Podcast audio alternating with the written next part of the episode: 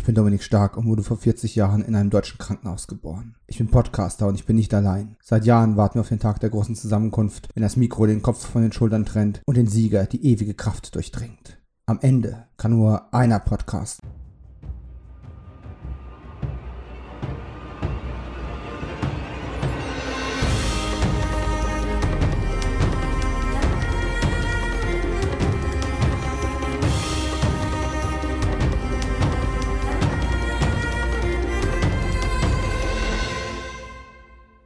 Und damit willkommen in einer weiteren Ausgabe von Es kann nur einer podcasten, der kleinen, inzwischen gar nicht mehr so klein, wenn man es prozentual betrachtet, Sonderreihe des Kino 90 Podcasts mit mir, Dominik Stark. Und natürlich nicht alleine. Wieder am Start ist mein inzwischen Dauergast in allen Sachen rund um schwertschwingende Zopfträger und Mantelfetischisten, der Markus, der Köhler von Bullet und von Fist. Hallo Markus. Hallo Dominik. Hallo, Kino 90 Zuhörer. Wie geht's dir? Ja, tja, da sind wir wieder, ne? Wir hatten uns ja eigentlich, ich sag, es juckt uns ja ewig schon im Blut. Eigentlich wollen wir ja über Highlander immer und immer wieder und ständig reden. Aber diesmal, die Abstände werden doch kürzer, ne? Also wir haben am Anfang ja so ein bisschen Angst vor der eigenen Courage gehabt und so gesagt, ja, naja, also jede Folge besprechen wäre ja Wahnsinn. Besprechen wir mal den Piloten. Dann haben wir lange Zeit nichts mehr gemacht. Dann haben wir mal so eine Wendepunktfolge rausgepickt. Und äh, jetzt sind wir schon wieder da. Nur ein paar Wochen, naja, sind auch schon wieder zwei Monate, aber nicht so lange später. Hat kein Jahrhundert gedauert. Es lässt uns irgendwie nicht los, oder? Wie, wie könnte es das? Wie könnte es das? Wir, wir tragen das seit 20 Jahren in uns, weil wir niemanden haben, dem wir das erzählen können. ja, andere haben posttraumatischen Stress. Wir haben äh, Dauerflashbacks zu einer Serie über Flashbacks. Ja, nee, so ist es. Und wir haben das letzte Mal ja quasi angeteasert, wenn wir uns nochmal in dieser Runde zusammenfinden. Wir halten das immer so ein bisschen vage, weil wir uns, ach, ja, ich sag's ja wieder, Angst vor der eigenen Courage irgendwo ein Stück weit. Und äh, naja, gut, das ist halt auch einfach der Lebenssituation geschuldet. Und äh, mit zwei Kindern habe ich jetzt auch nicht mehr Zeit bekommen. Überraschung. Aber wir haben ja so angedeutet, naja, wenn wir uns mal wieder zusammenfinden sollten, dann werden wir wahrscheinlich über das Staffelfinale der ersten Staffel sprechen und äh, vielleicht einen kurzen Recap geben, was so, so in der zweiten Staffelhälfte alles passiert ist. Kleine Vorwarnung, das werden wir nicht tun. So, jetzt gehen wir erstmal ins Vorgespräch. lassen wir den Teaser-Moment hängen und tun so, als ob keiner die Episodenbeschreibung dieses Podcasts gelesen hätte. Ich lasse mich ähm, aber auch nur darauf ein, dass wir keinen Recap der zweiten Hälfte machen, weil ich immer noch im Hinterkopf habe, dich irgendwann dazu zu bewegen, dass wir doch noch einen kompletten Highlander-Cast machen. Ich der spüre deine Wort. Klinge an meinem Hals. Hm. Jeden Tag. Und es ist ja nicht so, als ob ich mich wehren würde. Es ist nur so, es sind so viele Folgen und möchte das wirklich jemand hören? Möchte jemand pro Episode zwei Stunden Gelaber. Und übrigens mein äh, Vorsatz für diese Folge, wir bleiben diesmal unter zwei Stunden. Wahrscheinlich wird die Hälfte der Hörer jetzt lachen, weil sie schon die Laufzeit des Podcasts gesehen haben und ich mich komplett vergaloppiert habe. Aber hey, Vorsätze, ne? Wir haben jetzt, wir nehmen quasi ja zum Beginn des zweiten Halbjahres auf, also sind wir jetzt quasi bei den Halbjahresvorsätzen, weil Jahresvorsätze sind ja schon seit sechseinhalb Monaten für den Arsch. Ich mach keine.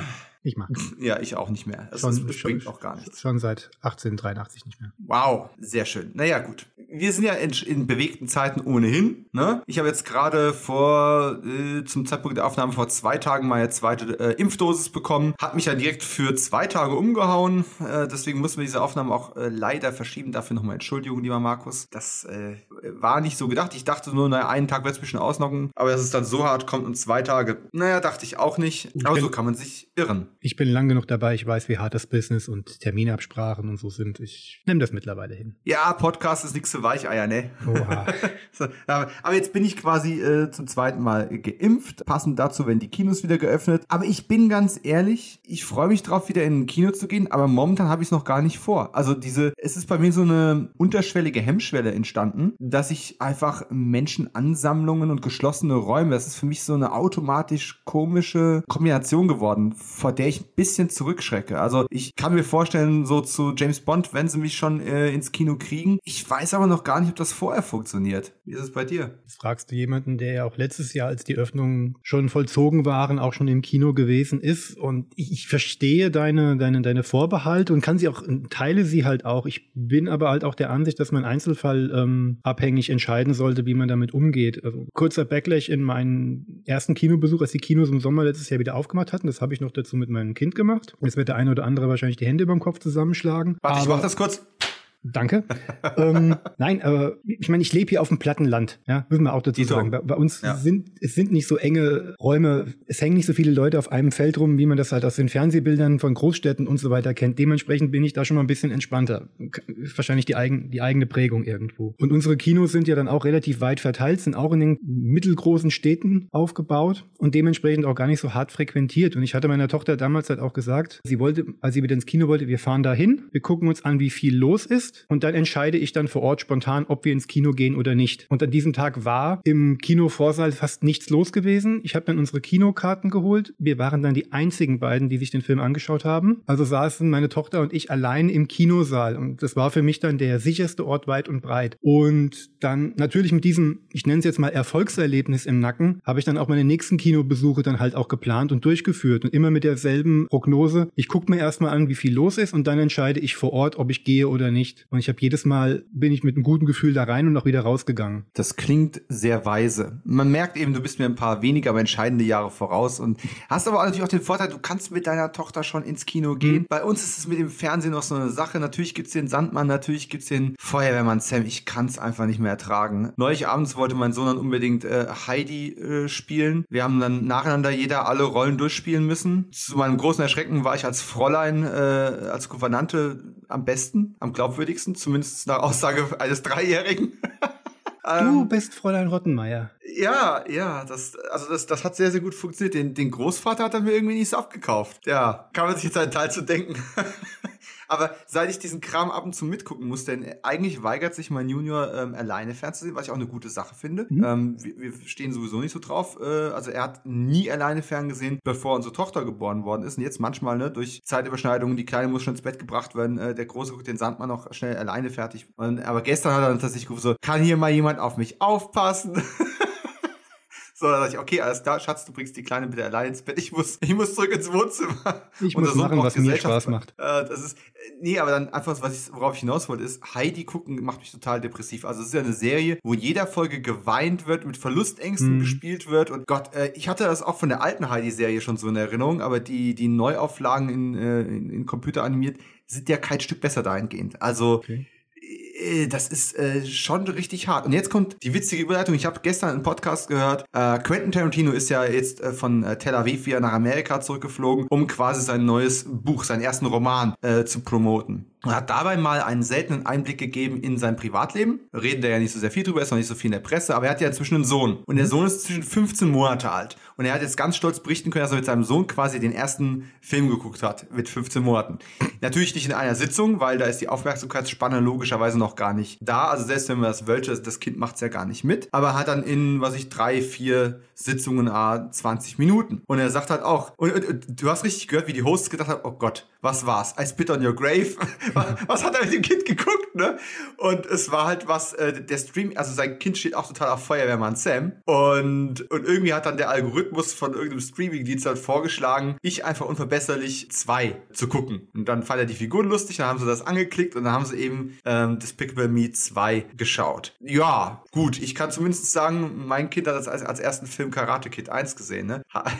Nicht, dass es ein Wettbewerb wäre, aber Quentin, da gesessen mitgeguckt oder war nur zufällig im Raum, als er lief? Na gut, er war zufällig im Raum, hat eigentlich zum Großteil geschlafen. Jetzt mach's doch nicht kaputt. Ich wollte gerade Quentin Tarantino geschlagen haben. Okay, fairerweise, sein erster Film, den er aktiv geguckt hat, war Ariel die Meerjungfrau. Und das ist noch gar nicht so lange her. Und das hat er fast in einer Sitzung durchgeschafft. Weiß ihn tatsächlich, und es war eigentlich für ihn, ich hatte mir am Anfang ein bisschen Gedanken gemacht. Ich hatte den Film seit über 20 Jahren nicht gesehen. Äh, gibt einen ganzen Podcast von mir darüber, über das Thema. Und ich habe ihn dann zur Vorbereitung geguckt, dann lag die DVD da halt rum und dann, er hatte auch irgendwie ein, ein Disney-Buch, wo das auch drin war, und dann hat ihn das halt irgendwie neugierig gemacht. Und ich muss aber sagen, ey, früher habe ich dafür plädiert, man solle mich als Kind nicht so bevormunden, wenn ich fernsehe. Mhm. Und jetzt sitze ich als Vater da und denke, verdammt nochmal, also das ist, das ist ja viel zu gruselig. Also das geht ja gar nicht. Was Altersfreigabe null, das geht nicht. so, äh, deswegen habe ich jetzt Disney's Robin Hood gekauft und, und hoffe, dass der noch so genauso fröhlich und gut gelaunt ist, wie ich ihn in Erinnerung habe. Oh, May. So ein schöner Tag. Ach ja. Also ganz ehrlich, auch dieser, dieser, dieser äh, dieser Prinz John mit dem Daumen im Mund und dem mhm. Finger am Ohr. Das ist einfach. Also ich hatte ihn wirklich sehr, sehr goldig äh, in Erinnerung. Den kann man und, mit den äh, Kleinen noch gucken. Also den habe ich mit meiner Tochter auch schon geschaut und die fand den auch ganz toll. Er hat nicht so den Mega-Eindruck hinterlassen, aber sie fand es schön. Also schlecht gibt's bei meiner Tochter ja nicht. Das habe ich bisher ja schon gemerkt. Die ist noch in dem Alter, wo sie wirklich von allem ähm, sich beeindrucken lässt. Ich merke jetzt aber auch langsam, dass sie halt auch, sie ist jetzt acht Jahre alt, dass sie jetzt mittlerweile auch äh, eigene Identifikationsfiguren ähm, sucht und immer mehr damit connecten kann. Und auch ähm, mit den mittlerweile überall präsenten Geschlechterrollen agieren kann. Denn wir hatten eine ganze Weile, hatte sie mal mit mir alte TKKG-Folgen gehört. Mhm. Also wirklich die ganz alten, einfach aus Neugier, weil sie wissen wollte, was der Papa damals so gehört hat. Du hattest ja schon mal, ich glaube in einem anderen Cast oder war es ein Patreon-Cast schon mal was dazu gesagt oder war es ein Privatgespräch zwischen uns zu der Thematik? Ich glaube, TKKG kam zumindest auf Patreon schon mal irgendwie äh, vor wegen genau. einer Hörerfrage, aber ja. Genau. Und die sind ja wirklich so aufgebaut, dass die Figur der Gabi Gabi ja doch sehr in den Hintergrund gedrängt wird. Also wenn die drei Jungs abends äh, irgendwo eine Nachtüberwachung machen, dann wird das immer eingeleitet mit Gabi, du bleibst zu Hause, das ist nichts für Mädchen. Und das hat meine Tochter sich fünf, sechs Wochen, äh, Folgen lang angehört, hat dann irgendwann gesagt, Papa, das ist gemein und irgendwann hat sie plötzlich keine Lust mehr gehabt, sich das anzuhören. Also sie differenziert da mittlerweile schon selber. Und vor kurzem hatten wir, ich habe ja ein Disney Plus Abo, hatten wir uns hier ähm, Raja und der letzte Drache angesehen. Mhm. Den hatte sie sehr, fand sie sehr interessant. Und sie ist voll mitgegangen, weil sie sich auch wirklich auch voll mit dieser weiblichen ähm, Titelfigur identifizieren konnte und ist auch voll auf ihrer emotionalen Schiene auch äh, mitgelaufen. Und das war für mich, das war für mich interessanter als den Film zu gucken. Der Film ist Hightech Disney Ware, die für mich, der seit drei, über 30 Jahren Filme guckt, jetzt nicht so viel Besonderes gebracht hat. Wir hatten es im Vorgespräch jetzt schon mal gehabt, ähm, wie wir ja über unsere die, die Erfahrungen, die wir haben, ja auch geprägt werden. Hm. Und deswegen hat der Film mich selbst, ich fand ihn, fand ihn nett, in Ordnung, halt hoher Disney Standard. Für jemanden, der viele Filme guckt, hat nichts Neues drin und sie war voll drin. Ihre erste Bemerkung nach dem Film war, blöd, dass ich den nicht im Kino gucken konnte. Ja, das ist ein, du machst da gerade ein sehr spannendes Thema auf. Das wollte ich heute eigentlich gar nicht besprechen, aber weil es mir die Tage in einem anderen Podcast auch untergekommen ist, möchte ich da doch mal ganz kurz einhaken, weil ich möchte mal ein Statement machen, dass man mir hoffentlich jetzt nicht zu übel nimmt. Äh, ist also auch gar nicht böse gemeint. Aber eine Sache, die ich sehr, sehr spannend finde. Ähm, wir reden heutzutage ja sehr, sehr viel davon, dass äh, Dinge diverse sein müssen oder sollten. Dass wir einfach ein so facettenreiches Universum, eine so, so facettenreiche Welt sind, dass es natürlich nur fair und richtig ist, für jeden die ähm, Identifikationsfläche zu bieten, die er oder sie sucht. So, das ist absolut nachvollziehbar und ich finde es toll, wie deine Tochter da mitgegangen ist. Aber ich muss ganz ehrlich sagen, das ist ja, es stimmt ja nicht so ganz. Also ja, natürlich sind wir dominiert gewesen von unfassbar vielen männlichen, weißen Protagonisten im, im Lauf der Kinogeschichte, ne? So, und als, als, als männlicher Weißer, klar, müssen wir jetzt sagen, ja, du hast leicht reden. Du hast ja immer Identifikationsfiguren gehabt. Das stimmt ja aber nicht, ja. Richtig, wenn ich, ja, äh, wenn ich, wenn ich, wenn ich Karl Mays Winnetou mir anschaue, ja, ich bin kein Apachenhäuptling mit französischen Wurzeln. So, ich, ich, ich bin kein Multimillionär und Playboy mit einer tragischen Vergangenheit. Ich bin nicht Batman. So, ich kann mich trotzdem, mit, ich kann mich aber auch mit Xena identifizieren und ich bin keine Amazonenkriegerprinzessin. Verstehst du? Wenn es gutes Storytelling ist, verschwinde ich in der Geschichte und es ist egal, ob ich mir jetzt vorstellen mhm. kann, Xena zu sein oder ich mir vorstellen kann, Batman zu sein. Ich brauche jetzt nicht, weil, weil da müssten wir ja noch spezifischer werden. Ne?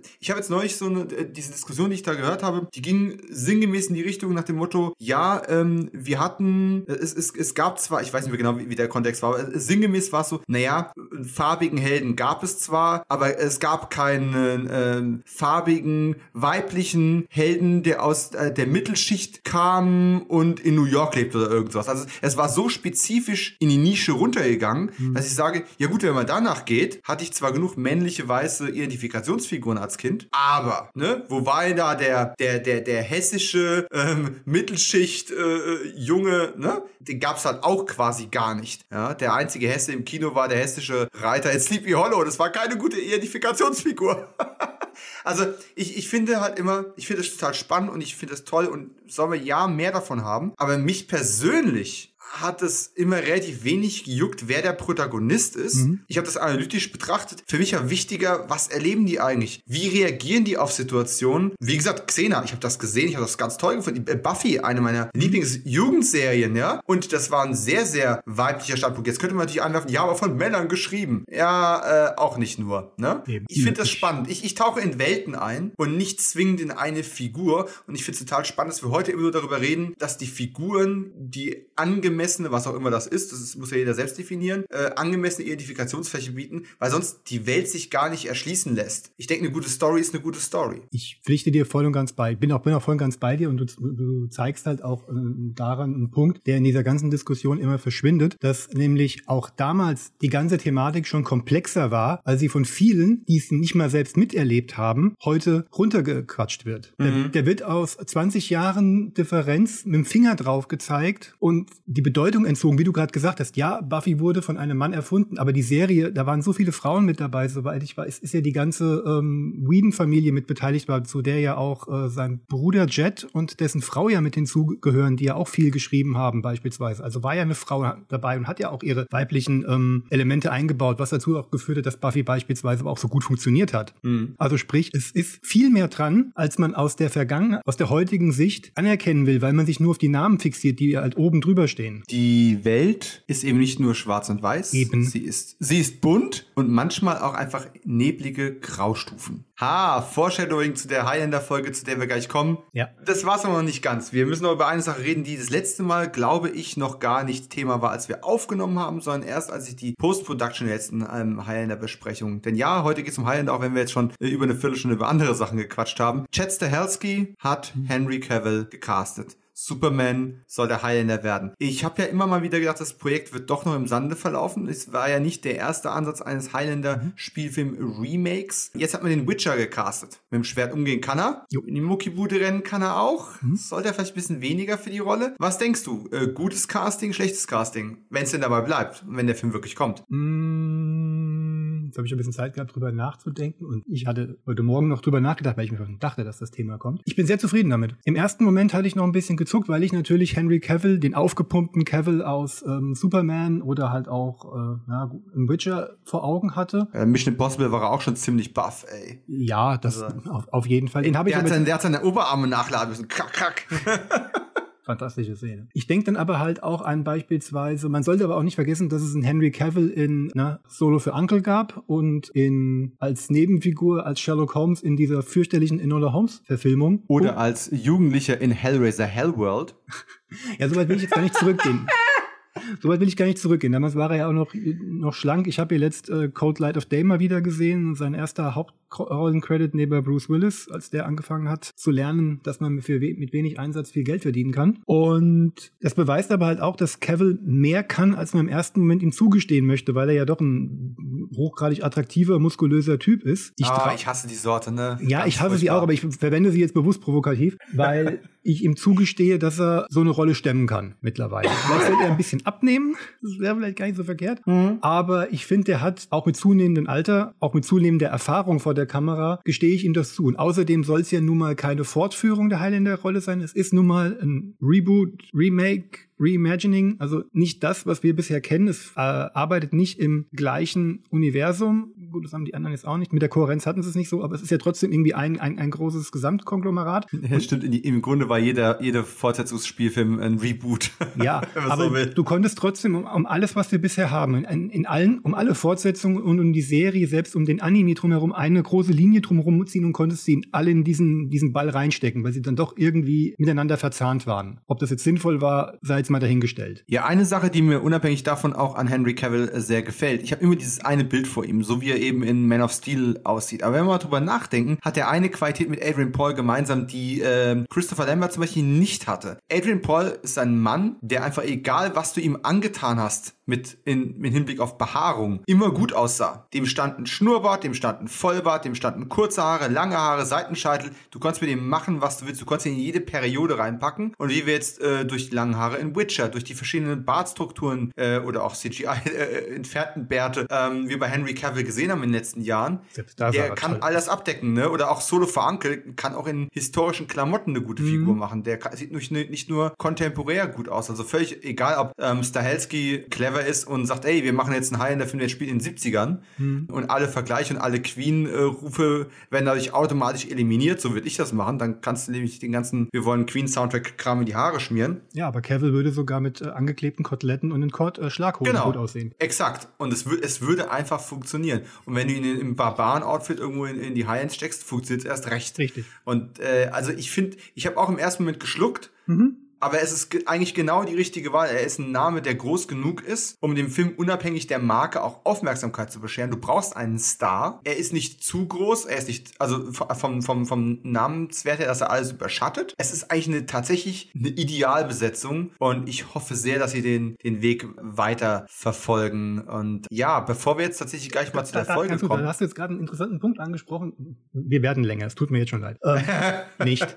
Es ist faszinierend, wie es Henry Cavill geschafft hat, obwohl er jetzt in drei Filmen oder dreieinhalb, ich meine, ein Film zweimal gewertet, Superman gespielt hat und trotzdem nicht von dieser Rolle vereinnahmt und überrannt wurde. Du kannst ihm trotzdem noch, noch eine andere ikonische Rolle jetzt geben. Mir ist jetzt nicht bekannt, wie die Pläne für diesen Highlander sind. Soll er wieder Connor McLeod spielen? Ähm, man hält sich da sehr bedeckt, äh, aber man kann davon ausgehen, dass es ein, ein Reboot mit Connor und mit dem Kurgan und mit, mit Ramirez wird. Können sie aber auch morgen wieder über den Haufen schmeißen. Also, ich, ich, ich hatte ja zeitweise eine andere, einen anderen, nicht so bekannten, ein bisschen auch gerade wieder verschwundenen Darsteller im Kopf gehabt für ein eventuelles Highlander Remake, wenn man versucht, wieder an den äh, Lambert McLeod anschließen zu wollen. Der ist mir letztes wieder mal eingefallen. Da hatte, hatte, ich an ähm, Boyd Holbrook gedacht. Who? Boyd Wer Holbrook. soll das sein? Wer soll das sein? Hauptdarsteller aus den ersten beiden Staffeln Narcos bei Netflix. Er war der Eisenhandträger oh, in Logan. Ja, ja, ja, ja, ja, ja, ja. Ich wusste, der Name kommt mir bekannt vor. Ja, der Typ. Hm? Der ist gut. Der ist gut. Ist, der ist jetzt wieder das Gegenteil von Kevin. Der, ist, der, ist fast, der kommt mir fast immer zu schmächtig rüber.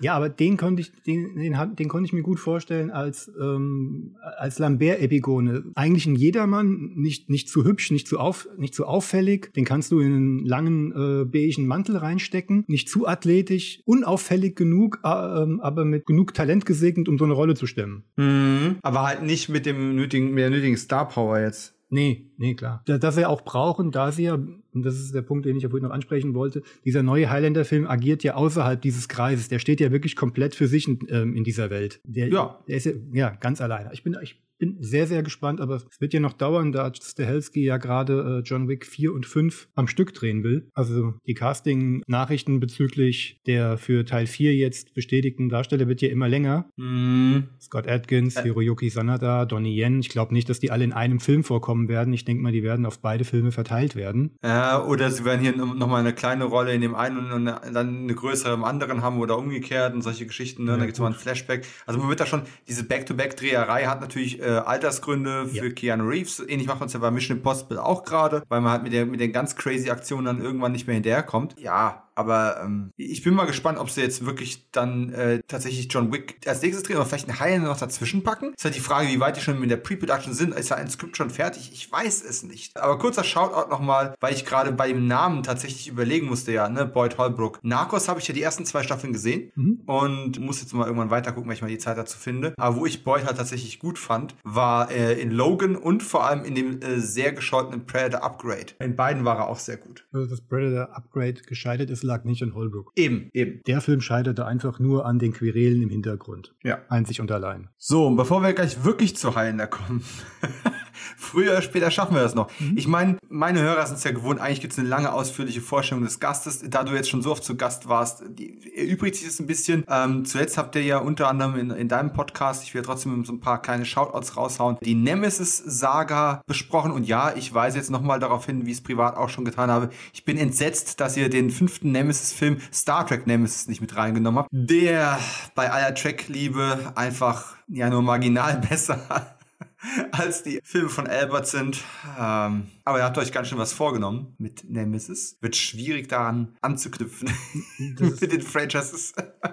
Ja, vor allem ist jetzt die Herangehensweise an solche Filme halt wirklich schwierig. Während der eine noch eine gewisse, eine gewisse Liebe für diese Art von Filmmaking aufbringen kann und der andere halt einfach das Produkt dann letzten Endes nur bewertet. Aber das führt zu hitzigen Diskussionen. Das ist schon nicht ununterhaltsam, behaupte ich jetzt mal so. Richtig. Worüber, worüber wir beide ja zuletzt auch äh, nebenbei noch diskutiert haben und wer auf jeden Fall mal mehr Shoutouts braucht. Ich, ich, ich werde dich irgendwann dazu nötigen, dass ihr einen Friendly Franchise Podcast macht über Todeskandidaten 1 und 2, damit wir ein bisschen über Scott Viper sprechen können. Du, der Podcast-Partner würde jetzt fragen, wer? Und ich sage, sehr gerne. Und vor allem, das haben wir ja privat schon mal besprochen, bester Film von Scott Viper, Sterben, aber richtig. Nicht nur, weil es ein geiler Titel ist, der der auch im Original geil ist, A Better Way to Die. Es ist einfach ein, ein Film, also heute würdest du sowas als, als Indie-Produktion machen und, und, und würdest dich fragen, wie kriegen wir das alles unter eine Kappe. Der hat es einfach gemacht und es ist einfach super sympathisch und äh, ja, ne, sterben aber richtig. Kennt kein Schwein, außer uns. Ja, das ist sehr schade, aber gibt auch von mir eine Empfehlung raus. Haltet mal Ausschau nach diesem kleinen, feinen Action-Kleinod. Ja. Vielleicht besprechen wir es ja bei euch im Podcast doch mal. Und was wir dann auf jeden Fall noch kurz erwähnen müssen, weil wir gerade schon bei Todeskandidaten gewesen sind. Nein, ich habe das natürlich nicht eingebracht, um kurz Eigenwerbung zu machen. Klammer auf, doch habe ich. Äh, inzwischen erschienen ist ja auch die Todeskandidaten 2 in X-Cover-Varianten von äh, NSM Records, The Condemned 2 von Roll Riney. Und wie ja jeder weiß, ich bin ein großer Fan von Roll. Todeskandidaten 2, The Condemned 2 ist, ähm, ja, äh, kein Meisterwerk, aber ähm, Sieht gut aus. ich er sieht, er sieht extrem gut aus. Er hat ein paar schöne Setpieces drin und Roll macht das, was er am besten kann. Ein mittelmäßiges Fortsetzungsskript nehmen und zu sagen, wo kann ich da noch mehr Action reinmachen?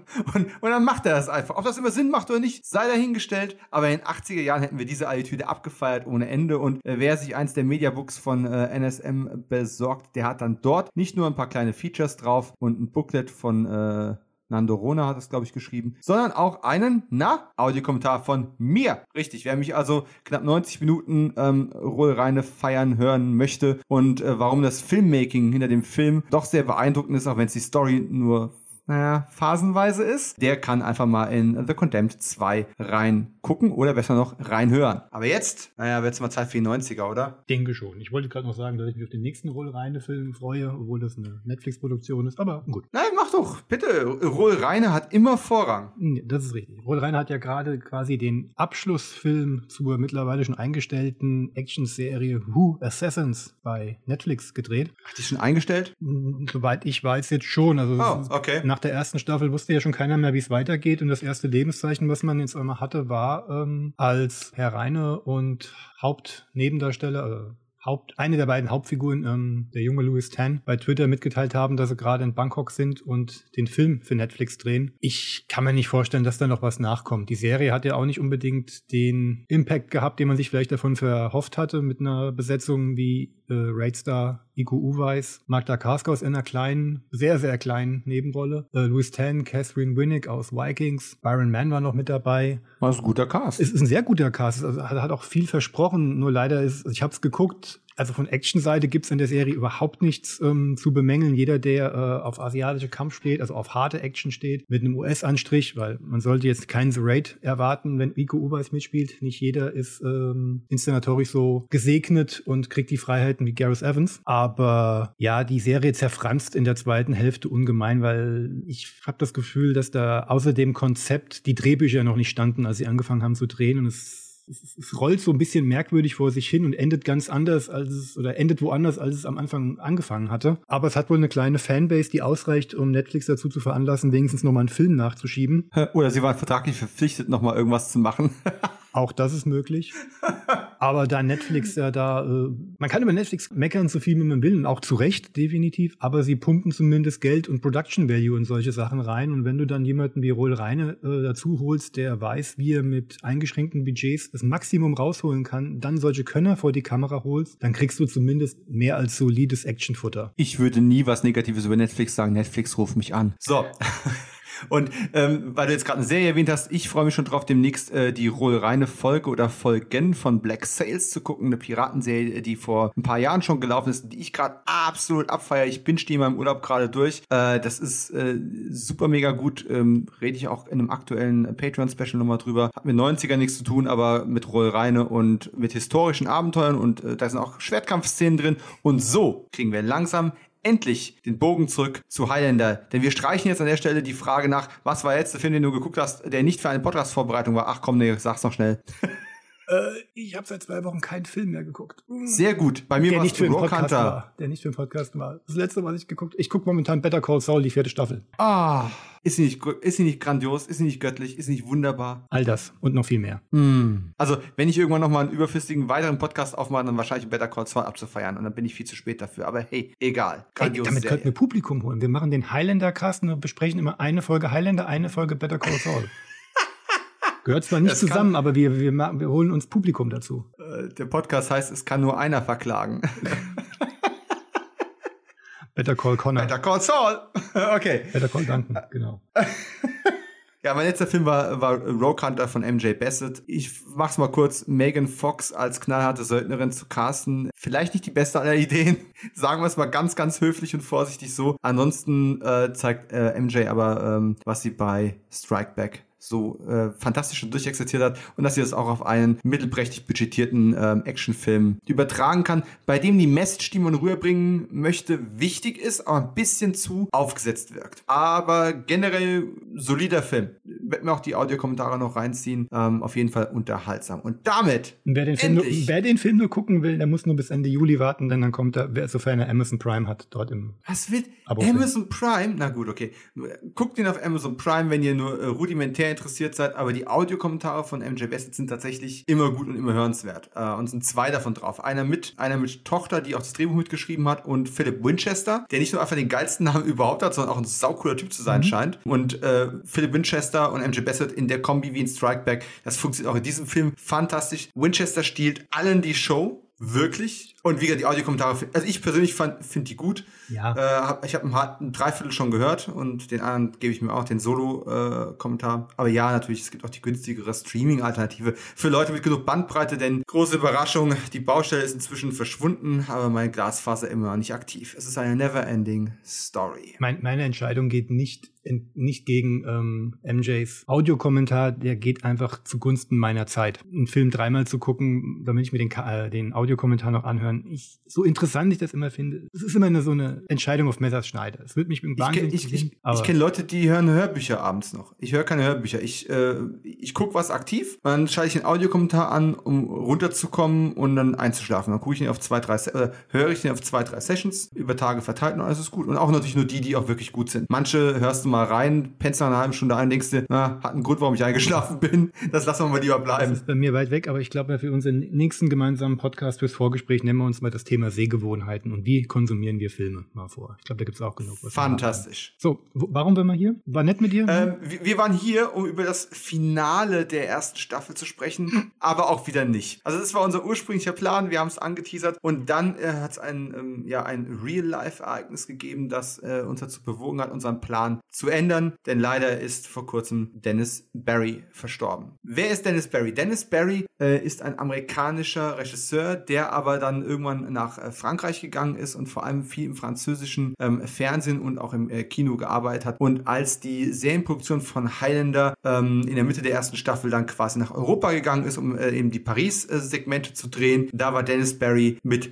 am Start. Und warum, da kommen wir später auch noch drauf im weiteren Verlauf. Dennis Barry war auf jeden Fall mitverantwortlich dafür, dass der visuelle Stil der Serie nachhaltig neu geprägt wurde. Denn da ist eine ganz, ganz deutliche handwerkliche Weiterentwicklung und äh, Dennis Barry hat letzten Endes mit die meisten Folgen der Serie inszeniert und war einfach, ich möchte jetzt nicht sagen Maskottchen, Maskottchen wird es nicht treffen. Er war auf jeden Fall eine, eine, Personality. Er war ein Typ, ja, der auch anecken konnte. Er war also kein, kein einfacher Regisseur. Er war halt wirklich so der zwischen Genie und Wahnsinn, aber doch so zuverlässig und immer on time, on budget, dass er auch für viele der ganz, ganz großen Episoden eben inszeniert hat und die alle rechtzeitig und im ra richtigen Rahmen eingetütet gespielt hat. Seine Bilanz sind 34 Episoden von der Highlander Hauptserie und sechs Episoden vom kurzlebigen Ableger Highlander Raven. Ein Drittel der Serie. Das ist ein, ja, und wenn du überlegst, der war ja, ich glaube, er hat keine einzige der, der Kanada-Folgen inszeniert. Ähm, also, ne, kannst davon ausgehen, wenn du die Paris-Folgen guckst, ist ab einem gewissen Zeitpunkt jede zweite oder dritte Folge von Dennis Barry. Mhm. Ne? Also, es ist, es ist schon richtig heftig. Und äh, wir haben uns nicht seine erste Folge genommen, sondern aus vielerlei Gründen für eine ganz besondere Episode entschieden, nämlich die vorletzte letzte Folge der ersten Staffel. Erstens sind wir dann schon näher am Staffelfinale dran und äh, zweitens, na, da kommen wir gleich noch drauf. Äh, die Rede ist von Heilender 121. In Deutschland hieß sie Flucht ohne Ausweg. Was heißt hieß? Sie heißt immer noch so. Im Original Road to Nowhere. Gedreht und erschienen 1993 und spielend eben in Paris, obwohl wir Paris, naja, nicht zu sehen bekommen in der Folge.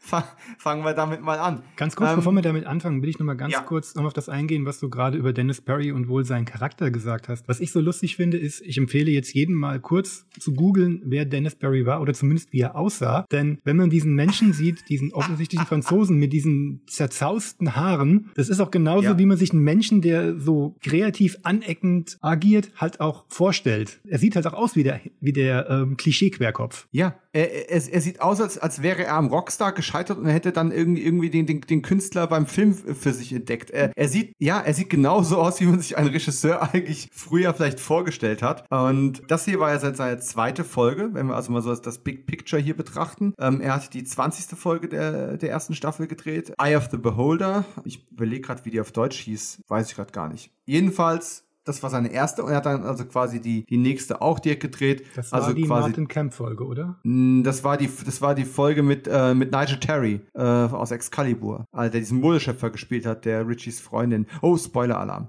Oh ja.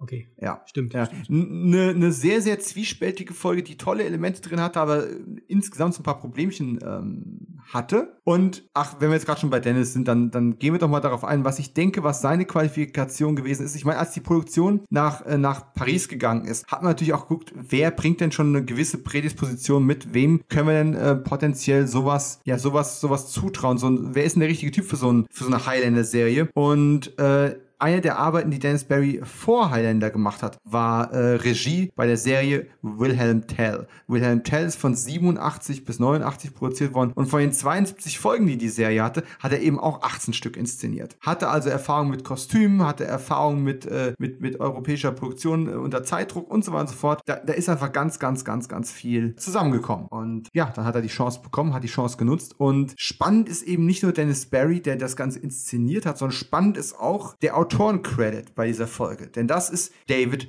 Abramowitz. David Abramowitz, jeder Highlander-Fan kennt den Namen und er steht auch quasi in jeder Folge der Serie und in, in den meisten Filmen mit drin. Aber es ist ein einziger geschrieben von Credit bei der Serie, obwohl er Autor und Produzent ist. Er hat sich einmal noch einen Credit geteilt und zwar für ähm, For Evil's Sake, was auch in der ersten Staffel war. Aber ansonsten ist es ein einziger Autorencredit. Weißt du warum? Nein. Ähm, aber du kennst äh, David? Ja, ich kenne David Abramowitz. Gerade ab der zweiten Staffel war ja auf den ähm, DVD-Boxen ja dann deutlich mehr Bonusmaterial dabei und bei, bei, bei fast allen ähm, Interviewschnipseln, die da verwendet wurden oder diese, diese, diese Talking Heads-Elemente da, wo ähm, die Beteiligten nochmal so den Folgen befragt wurden, war er ja fast immer dabei. Ja, ähm, man, man hat so das, manchmal das Gefühl gehabt, der hat die Serie und hat Highlander eigentlich erfunden. Er hat also, also jetzt nicht, nicht weil, er, weil er so rüberkam, so wurde, ja, ich bin der große Zampano, sondern einfach, weil sein Einblick und seine Perspektive und sein Verständnis der Charaktere und der Mechanismen einfach so vollumfänglich war. Ich stelle mir Ja, das er Bild von ihm hinter den Kulissen immer so vor, dass er der war, der versucht hat, äh, Davis und Panzer immer noch mal ein bisschen auf die Kohärenz der Reihe so hinzuweisen. Während die beiden einfach immer was Neues basteln wollten, stand er mit da, ah, Moment, das passt nicht, das müssen wir da noch irgendwie hinbiegen. Ich denke mal, heute würde man, ähm, gut, das gab es damals auch schon, aber ich denke mal, den, den Titel äh, Showrunner können wir ihm wahrscheinlich am ehesten zuordnen.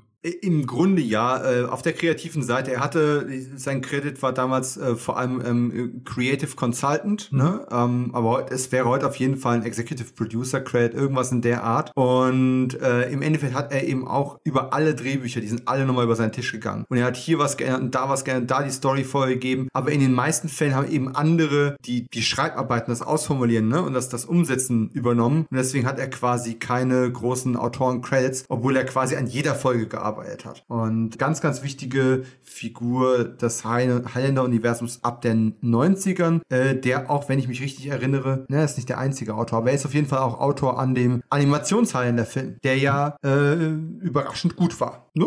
Sagen wir mal so. Also, Ja. obwohl er jetzt noch, noch ein äh, McCloud eingeführt wurde, das, das geht mir also auch. Ich gebe zu, das ist meine große Lücke. Ich glaube, ich habe den nie ganz gesehen. Nicht, weil ich ihn schlecht fand, irgendwie. Ich glaube, den, den, der ist mir nicht in die Finger geraten. Er liegt irgendwo, in irgendeiner Kiste liegt er. Ich muss ihn mal ausgraben. Wenn wir irgendwann über Highlander 2, äh, die Rückkehr sprechen, dann solltest du auf jeden Fall den Film gucken, weil ich habe so ein bisschen das Gefühl, dass der versucht, das wieder gut zu machen äh, und eine ähnliche, ein ähn- ähnliches Zukunftsszenario zu generieren, aber diesmal halt, dass es Sinn macht. Du, äh, mein Und- Plan ist ja sowieso, wenn wir den Highlander-Cast machen, nach jeder Staffel machen wir einen Film. Wir müssen ja Abwechslung reinbringen. Ja, ja, wir wollen ja nicht sagen, dass wir an unseren Ansprüchen irgendwann scheitern, ne? Ähm, gut, also, mein Problem ist, ich habe hier tatsächlich irgendwie fünf Seiten Notizen und ich habe sie nicht in der, in der chronologischen Reihenfolge, wie ich sie gerne durchsprechen möchte. Egal, Flucht ohne Ausweg äh, lief also in Amerika am 8. Mai 1993 zum ersten Mal in Kanada eine Woche später. Äh, RTL zeigte die Folge dann schon äh, am 3. August 1993 und Fox eigentlich ist ja Fox so ein bisschen der Highlander-Sender für uns alle in der Erinnerung. Aber natürlich am Anfang lief die Serie bei RTL. Und als Fox die Serie später übernommen hat für die späteren Staffeln, als RTL eben als Geldgeber da ausgestiegen ist, ja, da war es eben nicht ganz so einfach, diese Folge wieder auszustrahlen. Und es hat eine ganze Weile gedauert. Sie ist immer wieder übersprungen worden. Es gab so, ich überlege gerade, zwei oder drei Folgen, die nicht regulär im, auf dem regulären Sendeplatz mitgelaufen sind, die dann später kamen und vor allem zu späteren Uhrzeiten. Und da war eben Flucht ohne Ausweg die erste davon. Und am 1.7.97 ist sie dann auch mal auf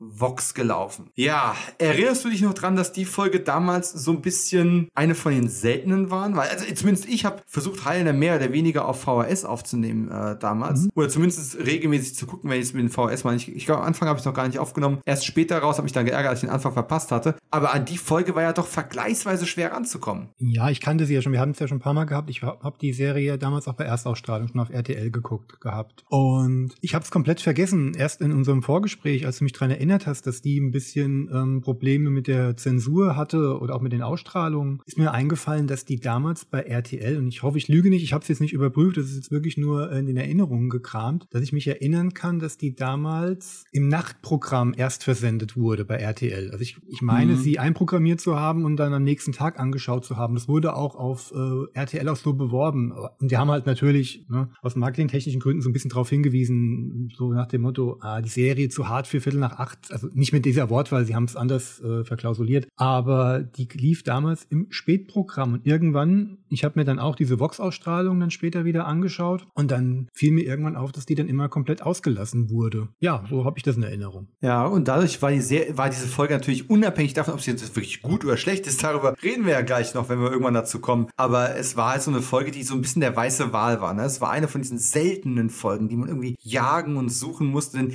sind wir mal ehrlich, die Serie ist zum Großteil schon, also vor allem nach heutigen Maßstäben, aber auch damals so FSK 12 Territorium. Aber natürlich ist das Hauptthema von äh, dieser Folge Vergewaltigung. Und Vergewaltigung im Fernsehen so Viertel nach acht, Viertel nach neun, jetzt nicht das geilste Thema. Heute wird man wahrscheinlich Geist und Zinnober machen, weil es ja eben äh, ja, 25 Jahre alte Inszenierungsart ist und wir inzwischen ganz andere Sachen aus dem Fernsehen gewohnt sind. Aber ich kann schon nachvollziehen, dass es für damalige Verhältnisse, es fühlte sich düsterer an, als ich sie als Teenager gesehen habe. Mhm. Äh, nicht verstörend, nicht schlimm, aber es war viel mehr Action drin. Zumindest war gefühlt mehr Action drin als sonst. Danken ist ähm, deutlich, mehr Gewalt gegen Menschen. Er ist deutlich kompromissloser in dieser Folge als in vielen anderen Folgen. Absolut. Und auch die, die Schnitttechnik, aber auch da kommen wir nachher nochmal drauf zurück. Mhm. Es, es, es, fühlte sich irgendwie anders an. Ich, ich konnte damals noch nicht in Worte fassen, warum, aber es fühlte sich düsterer und bedrückender an. Und warum und was genau passiert, ich glaube, wir steigen am besten einfach mal in die Folge ein. Was hältst du davon? Nachdem wir jetzt schon eine Dreiviertelstunde gequatscht haben.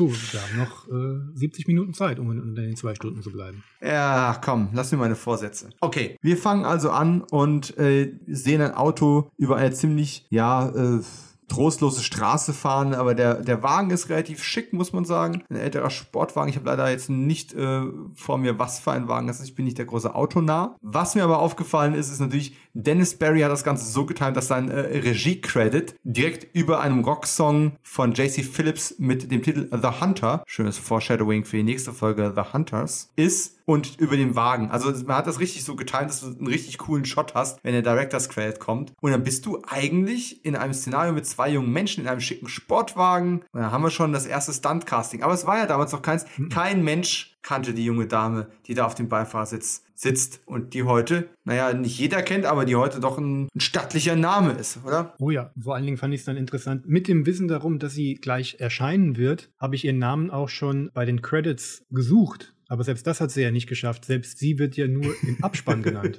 ja, richtig. Im, im, Vor im Vorspann äh, oder beziehungsweise in, in, in, in den Anfangscredits sind ein paar der Gastdarsteller zu sehen. Äh, Marion Cotillard oder wie auch immer man sie wirklich korrekt ausspricht. Denke, mein Französisch ist leider relativ begrenzt. Ist da nicht dabei. Hm. Und sie ist ja schon das zweite Mal in der Serie dabei. Und beim ersten Mal war sie natürlich auch nicht genannt, weil da war sie nur, ich glaube sogar uncredited extra. Hm sie war eine Frau, die in einem äh, Flashback äh, ein Kind zur Welt brachte. Ja, herzlichen Glückwunsch. Es war auch quasi eine ihrer allerersten Rollen und das hier, der, der Auftritt in dieser Episode von Highlander, war ihre erste englischsprachige Schauspielrolle überhaupt. Und was mir damals gar nicht so bewusst war, die war erst 17 Jahre alt. Okay. 17. Ja, also ich meine, aus heutiger Sicht sehen die irgendwie alle so. Na klar sind die alle jünger aus als ich, aber irgendwie, weiß ich nicht. Jetzt, jetzt gesagt 23, hätte ich sie auch geglaubt. Richtig. Genau. Also guckt euch gerne nochmal die Folge Saving Grace an, obwohl wir euch die Folge, glaube ich, nicht guten Gewissens empfehlen können. Also inhaltlich. Ah, nee, die Folge mit Grace war einfach nicht gut. Das also war, genau, das war die mit äh, Columbus und, ähm, mhm. Amazonas und äh, ja, ja, ja. und, und wie hieß denn die Darstellerin, die zu dem Zeitpunkt durch die Dieter Wede-Serie äh, Der König von St. Pauli so berühmt war?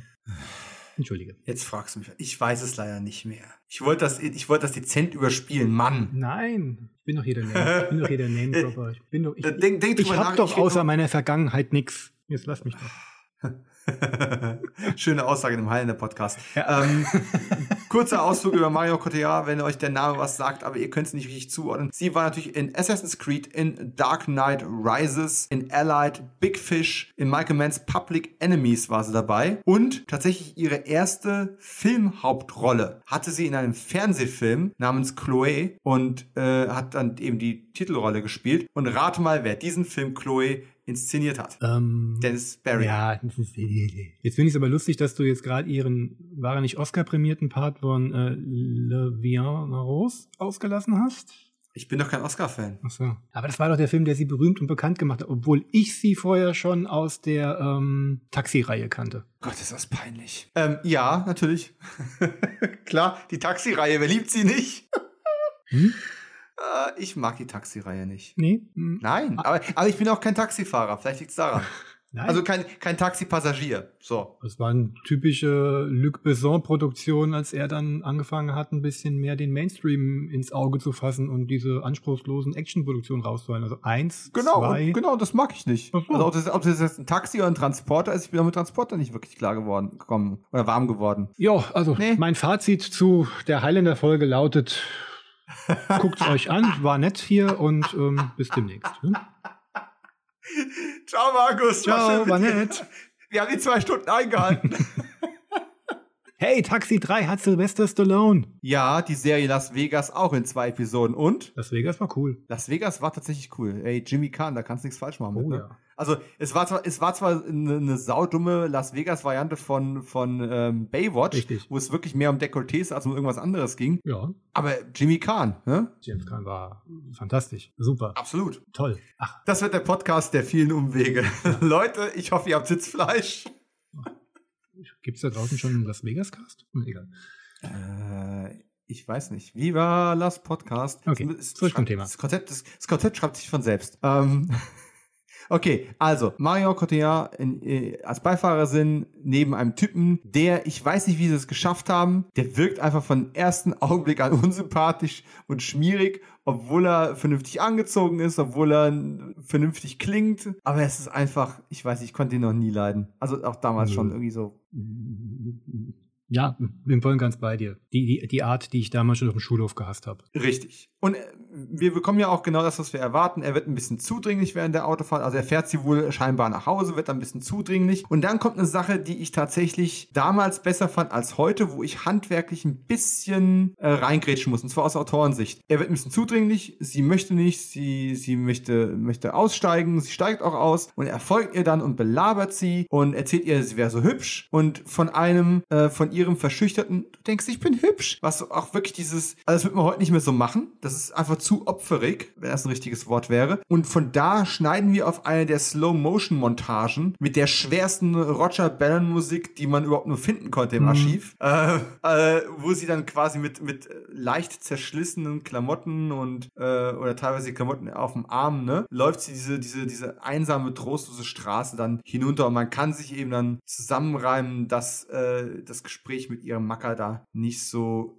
nicht so gut gelaufen ist. Aber, und das hatte ich tatsächlich anders in Erinnerung, man sieht nichts. Also sie, sie sagt wirklich nur, oh, du denkst, ich bin hübsch. Und du denkst jetzt wirklich, du fällst auf diesen Schmierlappen rein. Hm. Und das nächste, was du siehst, ist halt diese, diese todtraurig, schwere, deprimierende Montage. Du, du sollst natürlich etwas Bestimmtes glauben, aber du siehst erstmal nichts davon. Also ist halt wirklich die Frage, ja, was ist passiert? Und ich hätte gewettet, da gab es eine Szene, wo man das sieht. Und diese Szene würde später zu Tode wiederholt werden. Ist aber gar nicht so. Mhm. Meine Erinnerung hat mir da echt einen Streich gespielt. Hm, so im Nachgang hätte man sogar fast noch das Fass aufmachen können. Ist es denn wirklich passiert?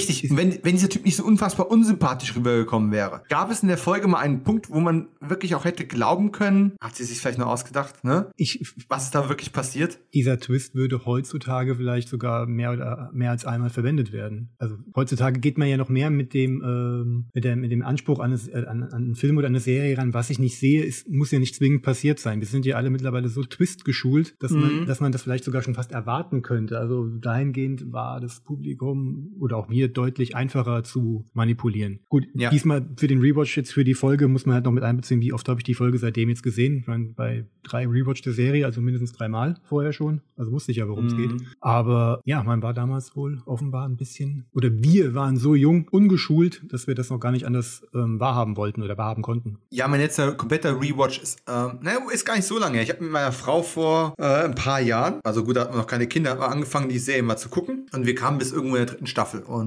äh, dann mussten wir das Ganze irgendwie äh, kinderbedingt pausiert und weil auch tausend andere Serien anstanden, Better Call Saul. und äh, irgendwie sind wir nicht weitergekommen. Und jetzt äh, im Rahmen dieses Podcasts habe ich erstmal gesagt, Schatz, mit High da warten wir mal einen Augenblick. Ich weiß noch nicht, wie es mit dem Podcast weitergeht. Klar, uns beide wird inhaltlich in dieser Serie nichts mehr überraschen, weil das kennen wir alles in- und auswendig, alle Eckpunkte. Aber tatsächlich kommen die Überraschungen eher so aus einigen ähm, handwerklichen Sachen vielleicht und aus einigen ähm, Storystrukturen, wie es heute anders aussehen würde oder wa was ist gut und was ist schlecht gealtert. Ne? Und was halt bei dieser Folge bemerkenswert ist, grundsätzlich mal, mal unabhängig von dem düsteren Einstieg, dass wir also hier eine zumindest angedeutete und implizierte Vergewaltigung äh, erlebt haben, ist einfach, was in den nächsten Minuten deutlich wird, denn die nächste Aufnahme, äh, nicht die nächste, aber die übernächste ist dann bald Duncan, Tessa und Richie im Auto auf dem Weg, einen Freund von Tessa zu besuchen. Das heißt, ich habe es vorhin schon mal angedeutet, wir sehen Paris in keiner einzigen Einstellung. Und ich glaube, das ist die einzige Paris-Folge, wo Paris überhaupt nicht vorkommt. Gar nicht, nada, niente. Gut, jetzt hast, jetzt hast du kurz was vorweggenommen, weil... Ähm ja, wir, wir, kommen, wir kommen gleich auf den ersten Auftritt von... Okay, äh, gut. Von,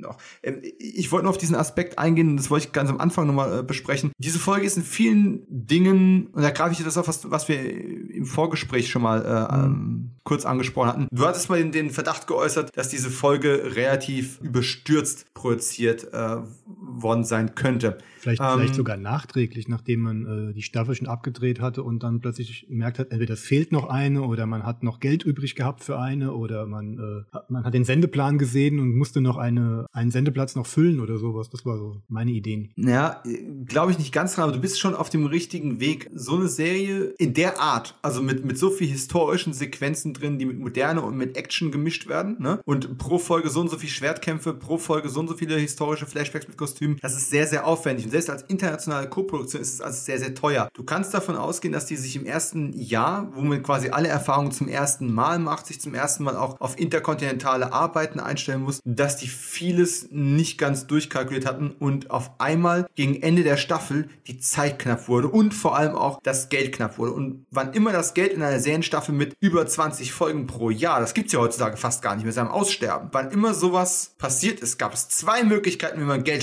äh, sparen konnte. Möchtest du sie uns kurz nennen oder soll ich? Darf, du darfst, du bist gerade so im Fluss. Es ist entweder eine Clipshow, wo wir tonnenweise Clips aus früheren Episoden verwerten. Man denke mal eine gewisse, eine, eine gewisse Star Trek-Folge, die jeder hasst. Oder man macht eine Bottle Show. Und was ist eine Bottle Show? Eine Bottle Show ist im Grunde eine, für die, die es nicht wissen, eine äh, Episode, bei der man quasi versucht, so wenige neue Gaststars, so wenige neue Settings, so wenige Sachen wie möglich zu haben. Bei Star Trek zum Beispiel ganz klassisch, du hast eine Folge, die halt nur auf der Enterprise spielt, ähm, wo es irgendein Raumphänomen oder einen technologischen Defekt gibt, wo du ohne viele Spezialeffekte ne, oder Charaktere sind irgendwo eingeschlossen. Ähm, das hast du quasi in allen, vor allem in effektlastigen äh, Serien, also vor allem in der Science Fiction, in, im Horror. Ne? Du hast dann Folgen, wo bei The Walking Dead oder bei äh, Stargate die Charaktere irgendwo festsitzen und das menschliche Drama im Vordergrund steht und nicht etwas, was Effekte und oder Geld kostet. Und das hier ist eine extrem untypische Bottle Show, denn, naja, die, die Bottle wäre ja an der Stelle das Hausboot.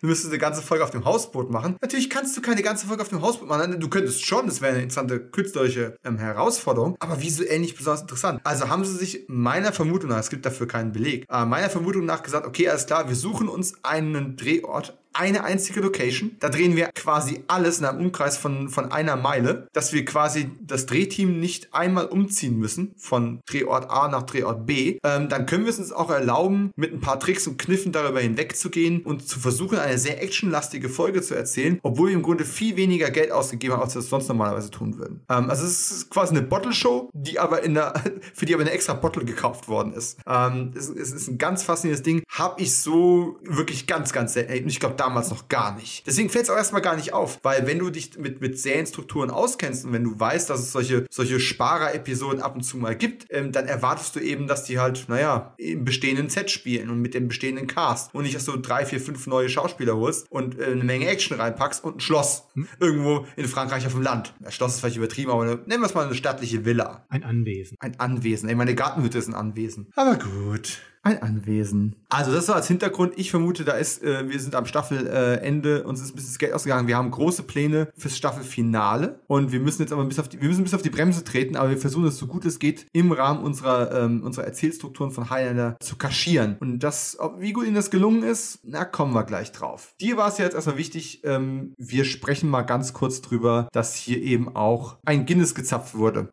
okay, schlechter Wortwitz. Aber wir treffen dann eben nicht nur die, ah, wie heißt es jetzt wieder? Marion Cotillard. Ja, in, äh, Laurie heißt die Rolle. Das, den Namen habe ich gerade gesucht, ja. Die von Marion gespielte Laurie trifft dann eben, wird auf der Straße von einem Mann angehalten und das ist dann zufälligerweise ihr Vater. Also die erste Person, die sie trifft, ist, ist ihr Vater, der auch gerade die Straße runterfährt, der seine Tochter so sieht und natürlich gerade. Ja, der Einzige ist, der diese Straße entlang fährt. Sowieso der Einzige und er zählt eins und eins zusammen und kommt natürlich auf, wer ist der Kerl? Ja. Den bringe ich um. Das, ist, ja? das, ist, das habe ich mir hier notiert. Das erste, was mir eingefallen ist, er fragt nicht, wie es hier geht oder was ist los. Die erste Frage, ja. wer war's? Genau. Das ist. Entweder ähm, bist du ein äh, Zyniker, hast du viele schlechte Erfahrungen in den letzten 300 oder 500 Jahren, die du auf der Welt bist, gemacht oder ähm, du magst deine Tochter nicht oder deine Stieftochter. Ich meine, greifen voraus. Das ist eine Stieftochter, ja klar. Wir, wir, wir, wir, wir spoilern, ne? das ist ein Unsterblicher. So, genau. Das ist nicht seine biologische Tochter. Würde auch gar nicht funktionieren von den Akzenten, die die beiden haben beiden haben, also in der Originaltonspur. Äh, wo ich gehört habe, dass Guinness hier äh, gedubbt worden sei, was ich mir irgendwie gar nicht vorstellen kann. Also Peter Guinness, der, der, der, der Hauptdarsteller, also der Hauptgastdarsteller, kann ich mir eigentlich gar nicht vorstellen, dass der gedubbt worden ist, aber angeblich ist das wohl so. Ich habe gar nicht geguckt, aber ist nicht mit Alec verwandt, oder? Äh, soweit ich weiß, nein. Aber der spielt jetzt hier in dieser Folge eben Everett Bellion. Ähm, wir, wollen wir über Guinness jetzt gleich reden oder später nochmal? Hm, den gibt es später einen besseren Punkt. Okay. Hier taucht er wirklich nur kurz auf, um zu sagen, wir zwei, ne, wir haben offensichtlich einen Verwandtschaftsgrad und ich will wissen, wer dieser Knilch ist, der dir das angetan hat, was wir nicht gesehen haben. Und wir kommen jetzt erstmal auf eine etwas leichtere, beschwingtere Note. Wir kommen eben zu Tessa, Duncan und, und Richie, die einen, einen Roadtrip mal wieder machen. Das haben sie in der ersten Staffel in der, in der Kanada-Hälfte quasi auch schon mal gemacht. Ist nie, nie gut ausgegangen, aber egal. Die sollten einfach zu Hause bleiben im Arsch. Und ähm, sie wollen Ellen besuchen. Und, und Ellen ist quasi ein früherer, ja, wie, wie sagt man da, Crush von, äh, von Tessa, mhm. als sie sieben war und er 19. Sie stand schon damals auf ältere Männer. Äh, ich fand Adrian Pauls Reaktion darauf sehr witzig. Also ich meine, es soll ja ein Witz sein, aber auch wie er dieses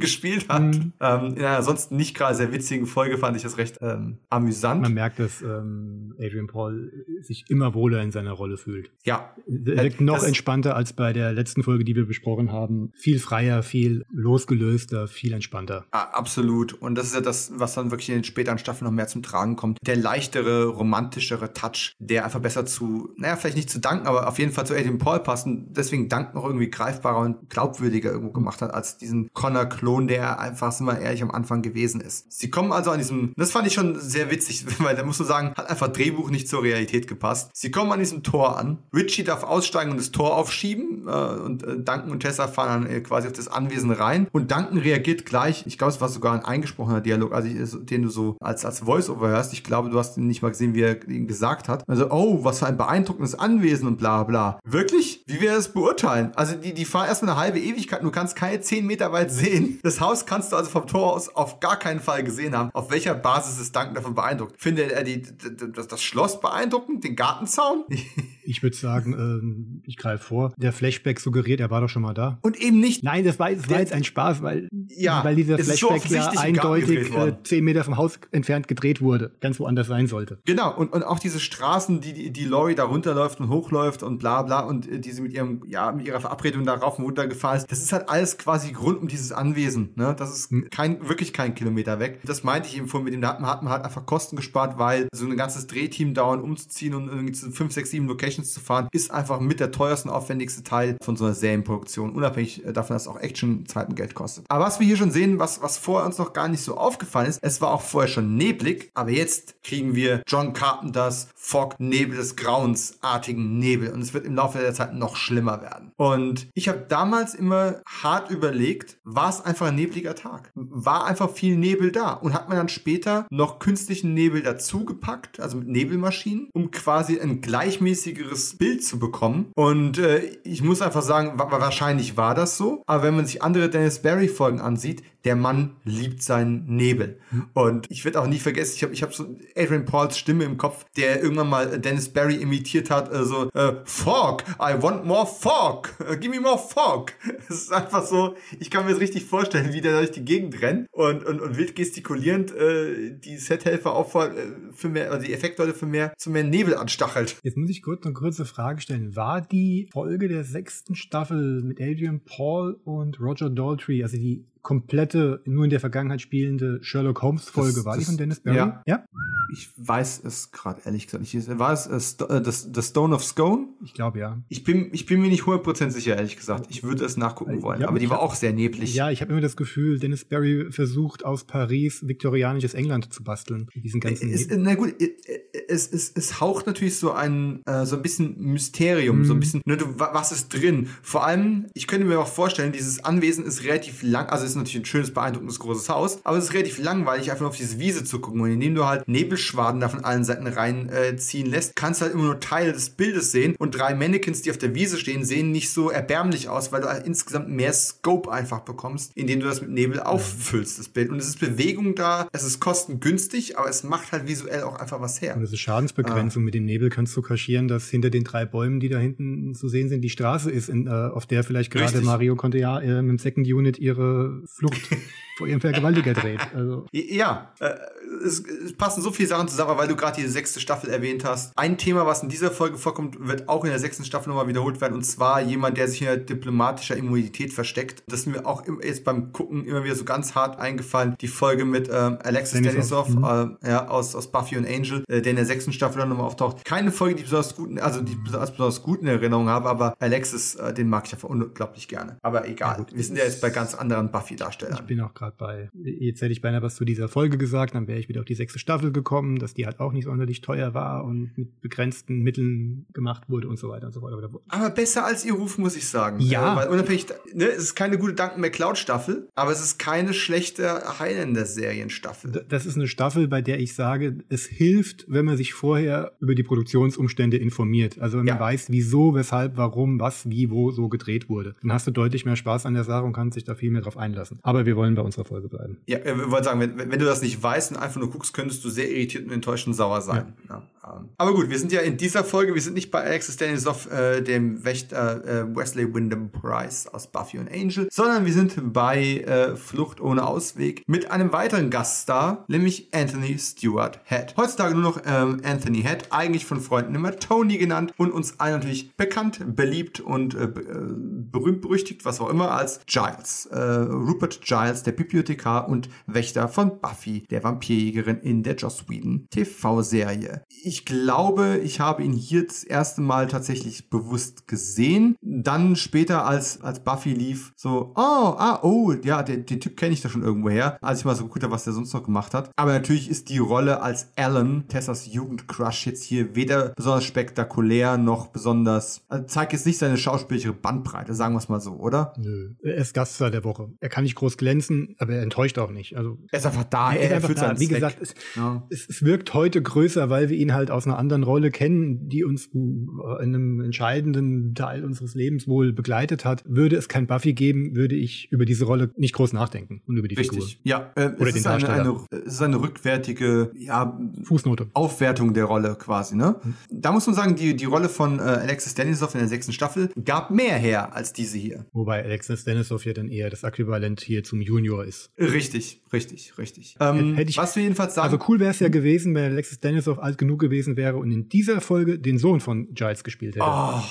Das, das wäre natürlich Casting ja, aus, aus dem, aus dem TV-Himmel gewesen. Ja. Witzig ist natürlich, ja, die IMDb hat es als große Besonderheit äh, auch äh, bei der Trivia gelistet. Das ist natürlich nicht, das ist einfach Quatsch und Zufall, dass eben Anthony Stewart Head jetzt später dann den Wächter spielt, ne, im Original Watcher und das ist Thema der Watcher. Wir wollen jetzt nicht zu weit vorausgreifen, aber auch in einer anderen Übersetzung im Deutschen natürlich, ne. Aber das Thema Watcher wird in Highlander natürlich auch nochmal interessant werden. Anthony Stewart Head ist natürlich Brite und hat schon seit den späten 70ern in Film und Fernsehen mitgewirkt. Was ich tatsächlich bis jetzt nicht wusste, das habe ich jetzt gerade mal nachgeschlagen in Vorbereitung auf diesen Podcast. Er war in den 70ern auch mal in Lady Chatterleys Liebhaber mit dabei, okay. in einer Nebenrolle, neben Sylvia Crystal. Hm. Wollte ich einfach nur mal erwähnt haben, damit man Sylvia Crystal mal erwähnen kann. Und ja, ich denke tatsächlich drüber nach, bei Kochfilms diese unfassbar teure und überrüstete äh, Emanuel-Box zu bestellen. Das wäre. Einfach nur, um sie zu haben. Das ist mein letzter Akt zu, zum äh, Zeitpunkt der Aufnahme, letzter Letterboxd-Eintrag, die Arte-Doku über Emanuel. Es gibt eine Arte-Doku über Emanuel? Ja, diese typischen 53 Minuten und die ist gar nicht mal schlecht. Ich brauche nachher einen Link von dir. Kriegst du? Äh, zurück zu Tony, der übrigens auch ein sehr guter Sänger ist, aber das nur ganz am Rande. Er hatte eine Nebenrolle 1987 neben äh, Mickey O'Rourke, äh, Mickey O'Rourke, ja mhm. genau, Mickey Rourke und äh, Bob Hoskins in Auf den Schwingen des Todes. Ähm, Lady, Lady Chatterleys Liebhaber war übrigens 81. Und wer ihn außer in Buffy nochmal irgendwas Coolem sehen möchte, eine Serie, die ich sehr empfehlen kann, eine britische, war es Miniserie oder kurzlebige Serie, äh, Späte Jungs, ähm, wo er einen Best Ager spielt oder einen von drei oder vier Best Agern, äh, die versuchen nochmal so in ihre Midlife Crisis irgendwie gemeinsam durchzu, ähm, durchzustehen. Und das ist äh, sehr amüsant, sehr tragikomisch und vor allem wahnsinnig gut gespielt. Von all dem sieht man hier relativ wenig. Eine kleine heilende Verbindung gibt es noch, denn er hatte auch eine kleine Rolle in Ghost Rider Spirit of Vengeance von 2011 und in Ghost Rider Spirit of Vengeance, der vielgescholtenen Fortsetzung zu Ghost Rider, spielt natürlich auch Christopher Lambert mit, oh ja. der Original Highlander. Echt? Anthony Head hat da mitgespielt? Ich habe den einmal gesehen und wieder, wieder fast vergessen. Hm. Okay. So eine, ich sag mal, eine Mini-Rolle. Ich habe den auch nur einmal so mit einem halb schlafenden Auge gesehen und deswegen hätte ich es nicht nochmal nachgelesen in der Vorbereitung. Ich hätte es auch nicht mehr gewusst. Hm. Ich habe ich hab ja Lambert, äh, Lambert, ich bin immer am Switchen, wie ich ihn ausspreche. Hätte ich Chris fast vergessen in, in Spirit of Vengeance, aber egal. Ja, gut. Das ist drei Szenen mit zehn Sekunden Länge und äh, kaum Dialog. Also, dass, dass der Mann mal Held eines Franchises war, konnte man oh, ja. da wirklich nicht mehr rauslesen. Aber er hat gerade mit einem Freund von mir, äh, Freund ist zu viel, mit einem Bekannten von mir, einen Film gedreht, den ich recht gespannt bin. Und das Witzige ist, der Junge hat auch schon mit Adrian Paul einen, einen Monsterfilm gedreht und jetzt eben ein Creature-Feature mit Chris äh, Lambert. Der hat, der hat seinen Highlander-Fan ausgelebt. Jetzt muss er nur noch irgendwas drehen, wo Clancy Brown vorkommt. ah, okay, wir, wir kommen zurück zur Folge. Verdammt. Wir sind, wir ähm, sind in Minute 4 der von äh, 45 Minuten. Ich weiß. Und bei Minute 80 im Podcast.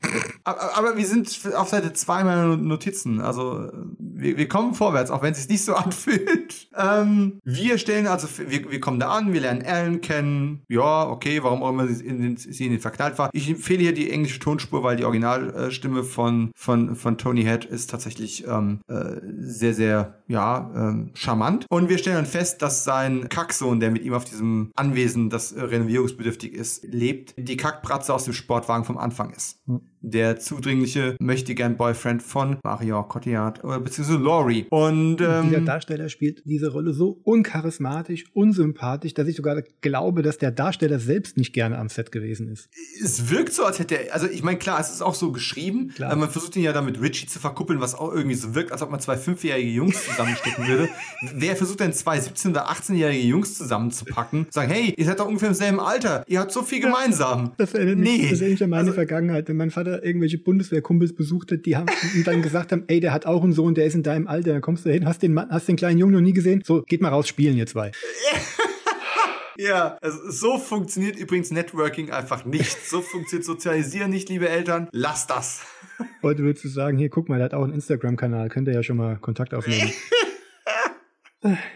Okay, lass uns ganz kurz, ja, lass uns ganz kurz über die Klamotten reden. Senfgelbes Sakko auf schwarzen Rollkragen mit Reißverschluss plus Mantel. Mensch, Adrian Paul, die 90er, ha? Auch die hatten noch ihre Findungsphase zu diesem Zeitpunkt. Ja, ja, das, das, ist so. Warte mal ganz kurz. Ich kann meine eigene Notiz gerade nicht lesen. Also meine Notizen oh. sind zwei Seiten auf einem kleinen Blatt und wir sind äh, bei meiner dritten. Aber okay, nur weiter. Ne, alles gut. Aber Rollkragen, ähm, genau, hier steht's. Rollkragen habe ich mir auch aufgeschrieben. Sehr schön, äh, dass der Rollkragen es auf beiden Notizen geschafft hat. Aber was ich sehr schön fand, ein netter Touch, das würde beim Thema Adrian Paul kommt langsam in der Rolle an, auch wenn natürlich gegen Ende der Staffel alle schon ein bisschen müde werden. Er fühlt die Anwesenheit eines anderen Unsterblichen. Das ist, wie man im Fandom immer gesagt hat, der Buzz. Und, ähm, das mich grad, und, und, Entschuldigung, äh, weil wenn, was? dann muss jeder alles sagen können, was er hat. Was mir wieder aufgefallen ist, du hattest es nämlich in unserem letzten Cast schon mal gesagt, Tessas Fähigkeiten sind ja wirklich breit gefächert. Malerin, Bildhauerin und jetzt hier wird sie hinzugezogen, um das Anwesen zu renovieren. Was kann die Frau nicht? Richtig. Was kann die Frau eigentlich nicht? Die, die kann eigentlich alles. Wenn man die, wenn man die, wenn man die Serie heute rebooten würde und würde entscheiden, Tessa müsste mit dabei sein, die Figur, dann würde sie jetzt auch noch kämpfen können. Dann, Im Grunde bräuchte man Duncan nicht mehr. Nur ihrem Friseur kann sie nicht sagen, was eine schöne Frisur ist. Aber okay. Oh ja, gut. Das, das waren schon nicht mal die 90er, das waren auch die 80er. Ja. Aber was ich sagen wollte, ist, er, er fühlt die Anwesenheit eines anderen Unsterblichen, das ist der Buzz. Und der nette Touch, der dann dabei ist, ist, dass McCloud richtig genervt reagiert. Also er weiß ja nicht mal, wer da kommt. Er weiß nicht mal, ob es Ärger bedeutet, aber er ist einfach genervt. Er ist an den Arsch der Welt gefahren, mhm. um ein Wochenende jetzt hier den, ja, äh, den Obi-Meister hier rauszuhängen äh, und, und, mal mit Black und Decker zu, äh, zu Werke zu gehen. Und ja, nee, da, da draußen muss natürlich irgendwo ein unsterblich herumrennen. Das, das war irgendwie echt nice. Und dann habe ich hier stehen, äh, erstes Treffen auf cooler Brücke. Und muss man auch sagen, ne, ähm, Guinness äh, hat so ein bisschen so eine leichte Reflexion in den Klamotten. Dieses, dieser, dieser Mantel wirkt auch erst sehr gelblich. Es ist eher ein Braun, aber ein sehr seltsamer Braunton. Auf einem dunklen Sakko, also wie, wie so ein Spiegelbild von, von Dankens schwarzem Rollkragen auf, mit gelbem Sakko drüber. Wie gesagt, nicht ganz, der, der Mantel ist doch eher bräunlich, aber am Anfang sah er sehr gelblich aus. Und jetzt stehen die da. Es ist also visuell wirklich toll eingefangen, wie die auch stehen. An zwei Enden der Brücke, die da zum Nebeneingang führt, vermute ich mal. Die, die Geografie des Geländes wird nicht ganz klar an einigen Punkten. Ja, gut, es ähm, ist immer Nebel im Weg. klar. ah, Google Maps hätte das so viel einfacher gemacht. Was natürlich witzig ist, ist, und das ist ich bin überlegen, ist es ein Filmfehler oder fehlt einfach nur irgendwas. Mac nennt sein Gegenüber automatisch General. Und der korrigiert ihn dann zwar so, nee, ich bin eigentlich nur Colonel. Aber woher weiß Mac überhaupt, dass der Meteor ist. Ähm, also er hat jetzt kein komisches Kommando gegeben. Du siehst da nicht irgendwie, dass da hinten Männer posiert sind, die er irgendwie durch die Gegend winkt. Du hast keine Uniform. Er hat noch nicht mal groß irgendwas gesagt, dass du es am Sprechmuster erkennen könntest. Mhm. Also selbst mit guter Menschenkenntnis, die man jetzt hier äh, unterstellen könnte oder sonst irgendwas. Die beiden kennen sich nicht. Die sehen sich zum ersten Mal. Was denn? Rennen auf dem Land vor Paris nur Militärs rum? Ich denke mal, von Drehbuchseite intendiert war, dass Mac es an irgendetwas erkannt hat, was uns sich hier gerade nicht erschließt, wie wir ja gerade gerade feststellen. Weil geschnittene Szene vielleicht? Weil vielleicht geschnittene Szene, genau. Oder ich intendiere jetzt einfach mal aufgrund deiner Beobachtung vorher, dass äh, Mac genervt ist, dass er ihn halt hochnehmen will mit, na, General oder irgendwas in der Richtung und er, äh, ja. und er argumentiert dann halt dementsprechend vollkommen ernst, nein, nur Colonel und hat ihm halt also den Gag kaputt gemacht. Wenn es ein nonchalanter Witz sein sollte, dann ist er ein bisschen in die Hose gegangen, weil zu ernst rübergebracht. Ja, ähm, hier, ich, ich spekuliere so, ins Blaue rein. Mit, also. ja.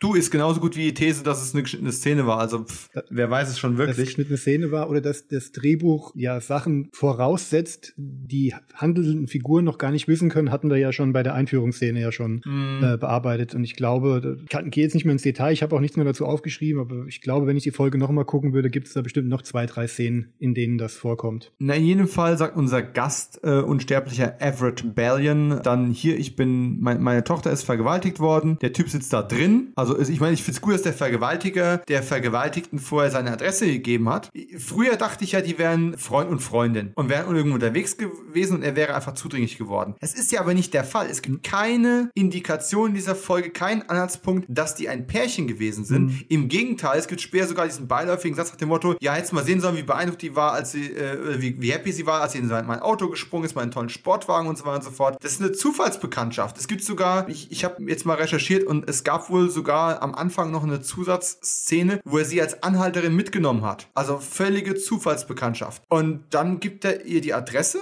oder, oder ist es so weit ab vom Schuss, dass, ja, oder, weißt du, man hätte an der Stelle auch sagen können, hey, Balen hat so gute Kontakte, vielleicht hat er die Polizei, äh, hat da noch irgendeinen Ex-Kumpel bei der Polizei, der das Nummernschild irgendwie recherchiert hat, aber nichts davon wird wirklich erzählt. Wir sind hier wild am Spekulieren. Es ist ein bisschen arg gefällig, ja. dass der da ratzifatzi auftaucht. Auftaucht. Mhm. Ja? Und dann kommen wir eben an den Punkt, wo Mac dann eben reingeht und sagt, okay, pass auf, ich werde dich natürlich nicht einfach ausliefern, weil es erscheint mir irgendwie sehr, sehr falsch. Aber draußen ist ein stinksaurer Typ, der glaubt, dass du seine Tochter vergewaltigt hast. Und er sagt, na, ich doch vergewaltigt, auf gar keinen Fall. Äh, wo kommen wir denn da hin? Und wenn das ein bisschen anders gespielt wäre, wenn wenn der Typ nicht so unfassbar unsympathisch wäre. Wäre das jetzt der Moment, wo man sagen könnte, ja, ne, wird sie mir so nachgesagt oder hat das tatsächlich getan? Aber diesem, diesem Sausack glaubst du halt einfach keine Sekunde. Als Zuschauer hast du von der ersten Sekunde an keinen Zweifel daran, dass er es getan hat. Man hätte so schön das Ganze ausspielen können. Also wenn das intendiert war, dann hat es leider nicht geklappt. Im Grunde muss man Mac ja schon für bescheuert halten, dass er die Typen nicht ansieht, dass er lügt. Ja. Also, ja, ja, ne? ja, ja. Er, er, wirkt sehr, sehr naiv. Zwei, drei äh, Szenen mehr und wir hätten mehr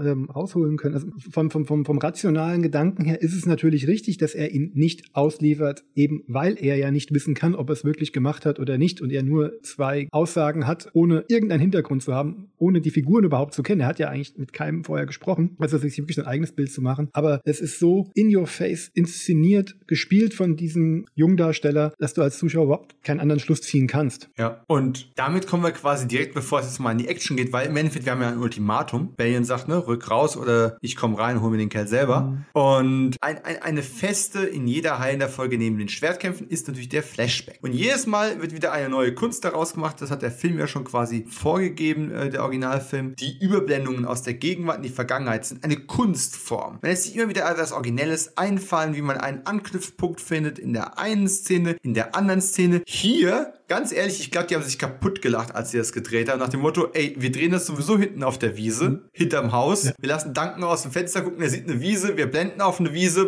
Problem gelöst. Da, da braucht man wirklich nicht lange überlegen oder irgendwie kunstvoll irgendwas inszenieren. Es ist sowieso da hinten im Garten. Ich verstehe nicht, warum sie den Nebel nicht genommen haben. Oh Gott. Ja, also wir, wir, wir flashen zurück. 1815 ist das. Das ist also ungefähr auch die Zeit, ähm, die wir hatten in der Darius-Folge, die wir zuletzt besprochen haben, wo der äh, Waterloo, äh, wo die Schlacht um Waterloo äh, stattgefunden hat. Nee, nee, da nee, kommt nee, also auch quasi die Uniform. In Waterloo lag Schnee. Lassen wir mal dahingestellt, dass es im Sommer geschneit hat, aber im Endeffekt, ne, jetzt ist es äh, wahrscheinlich immer noch Sommer und es nebelt ein bisschen, ist doch schön. Und da konnte man auch gleich die Uniform nochmal von den Statisten aus dem Waterloo-Flashback mhm. wiederverwerten. Und jetzt haben wir wirklich den, ich glaube, es ist wahrscheinlich der schlechteste Flashback, der in der ganzen Serie vorkommt. Das ist ein Flashback, den wahrscheinlich die meisten Fanfilme irgendwie aufwendiger hinbekommen mm. hätten. Oder sinnvoller in die Narrative eingebunden hätten. Oder irgendetwas. Er ist auch so nutzlos, dass du im Endeffekt sagen musst, ey, mach die Folge, meinetwegen zeig die Vergewaltigung noch zweimal. Da kommen wir nachher noch drauf, wie oft die gezeigt wird. Ohne Aber gezeigt zu werden. Ohne gezeigt zu werden. Richtig, ohne gezeigt zu werden. Lass das hier einfach weg. Es ist so kurz, es ist so nichtssagend. Ich meine, was geht's? Wir haben ein Dutzend Soldaten, ja, Statisten, einer hat eine Sprechrolle, stehen auf einem leeren Feld, ein bisschen Nebelrunde rum. Warum die da stehen, lassen wir mal dahingestellt. Ein Fahnenflüchtiger, war es ein Fahnenflüchtiger? Man, man sagt es gar nicht so eindeutig, warum nee, das so ist. Nee. Das, ein Soldat soll erschossen werden genau. von den eigenen Leuten. Aus deren so. Sicht ist er schuldig. McCloud weiß, Für was auch immer. dass er nicht schuldig ist und mehr wissen wir nicht. Ja, und das macht halt irgendwie alles so richtig keinen Sinn. Man hätte, man hätte diese Grundsituation natürlich nehmen können, wenn man es mit der Hauptstory irgendwie verwoben hätte. Nach dem Motto, wenn es eine Story gewesen wäre, alle glauben, er ist schuldig und er wird dafür erschossen und wird bestraft. Danke glaubt an seine Unschuld und er beschützt beschützt ihn und stellt nachher fest, dass der halt irgendwie schuldig war. Ne? Da hätten wir hier eine schöne Parallelität gehabt. Oder, keine Ahnung, oder er hätte ihn äh, beschützt und er wäre nicht schuldig gewesen. Dann hätten wir auch eine Parallelität gehabt und weil es halt in der Gegenwart anders ausgeht. Wie auch immer. Ob, ob der wirklich schuldig war oder nicht, und um was es eigentlich ging, erfährst du nicht. Es ist einfach nur, was ich, zwei Minuten Flashback. Duncan wird erschossen, eine Uniform wird zerstört, der andere Typ stirbt auch und die Scheiße ist vorbei. Richtig. Das einzige Trauma, was dahinter steht, was ich mir so mit Hängen und Würgen rausziehen kann, ist halt, dass Duncan mit seinem ausgeprägten Helfersyndrom einfach nicht helfen konnte und deswegen wahrscheinlich äh, Angst hatte, dass er nicht bei der unsterblichen Polizei seines Cousins anfangen kann. Aber Äh, ja, was wir das erste Mal aber auch sehen, ist, Duncan springt ja in äh, dieser typisch klischeehaften Nein! Szenen vor dem Typen in Slow Motion und wird dann von äh, Kugeln durchlöchert, die für das Fernsehen 1993 schon proper waren. Also da musst du sagen, okay, Respekt, das hat man dann nicht jede Woche gesehen. Klar ist es nicht groß Blut geflossen, aber es gab recht große Einschusslöcher äh, in Slow Motion. Das hatte schon was äh, Sam Peckinpah-eskes. Und an der Stelle die sehr plumpe Überleitung, das Ganze ist ja im Endeffekt ein Sam Peckinpah-Film. Ähm, es ist eine, man hat, man, man wusste im Endeffekt, ja, wir werden, also Man wusste wahrscheinlich, ich muss es natürlich wahrscheinlich sagen, weil ich weiß es ja nicht, natürlich nicht, das ist nur meine Erfahrung mit solchen Produktionen. Ende der Staffel, Geld geht aus, wir haben eine Location, was machen wir? Belagerungsszenario, super. Wir wollen aber auch irgendwas künstlerisch Wertvolles machen. Wir wollen nicht einfach nur ein Stirb langsam Szenario da haben. Hatten wir in der Staffel ja schon Bad Day in Building A mit Andrew Diffoff. Keine Folge, die wir besonders mochten, haben wir in der letzten Heilen der Folge drüber gesprochen. Aber wir wollen irgendwas künstlerisch Wertvolles machen, also gehen wir zu Straw Dogs. Wer Gewalt sät mit Dustin Hoffman von Sam Peckinpah. Mhm. Und da, wenn man sich den Film mal ansieht, und ich empfehle ihn wirklich, es ist ein wahnsinnig guter Film, oh ja. aber ein Film, den ich nicht so oft sehen mhm. kann, weil mir das Thema zu sehr an die Substanz geht. Interessant. Ähm, ich, hätte, ich, hätte, zwei andere Filme als Referenz herangezogen, aber im, im Foreshadowing auf das Ableben eines der Söldner, der da mitspielt, passt das mhm. wieder, ja. Stimmt. Ja, äh, genau. Es, kommen wir nachher vielleicht noch mal kurz auf welches du meinst. Ich weiß genau, welches mhm. du meinst. Aber es passt einfach. Der Nebel, das Belagerungsszenario, diese Hausverteidigung, das Thema äh, einer Vergewaltigung, es passt schon sehr, sehr gut. Es ist quasi, wir haben ja, glaube ich, schon in der, in der Pilotepisodenbesprechung kurz darüber gesprochen. Gerade die erste Staffel war ganz viel, wir machen die heilende Version von Pünktchen, mhm. Pünktchen, Pünktchen. Und dann füge hier irgendeinen damals bekannten oder, oder auch schon klassischen Film ein. Und das hier war dann quasi deren Version von Straw Dogs. Straw Dogs, wie gesagt, unbedingt gucken. Aber wie gesagt, es ist ein Vergewaltigungsdrama, Thriller-Ding. Wahnsinnig gut, aber keine leichte Kost. Weil da wohl so naheliegend war, ja. Nee, ich habe ich hab die ganze Zeit gedacht, äh, oh, hier sind Carpenter-Fans am Werk. Assault on Precinct 13 äh, im Mischmasch mit The Fog. Und natürlich Atomic Eden.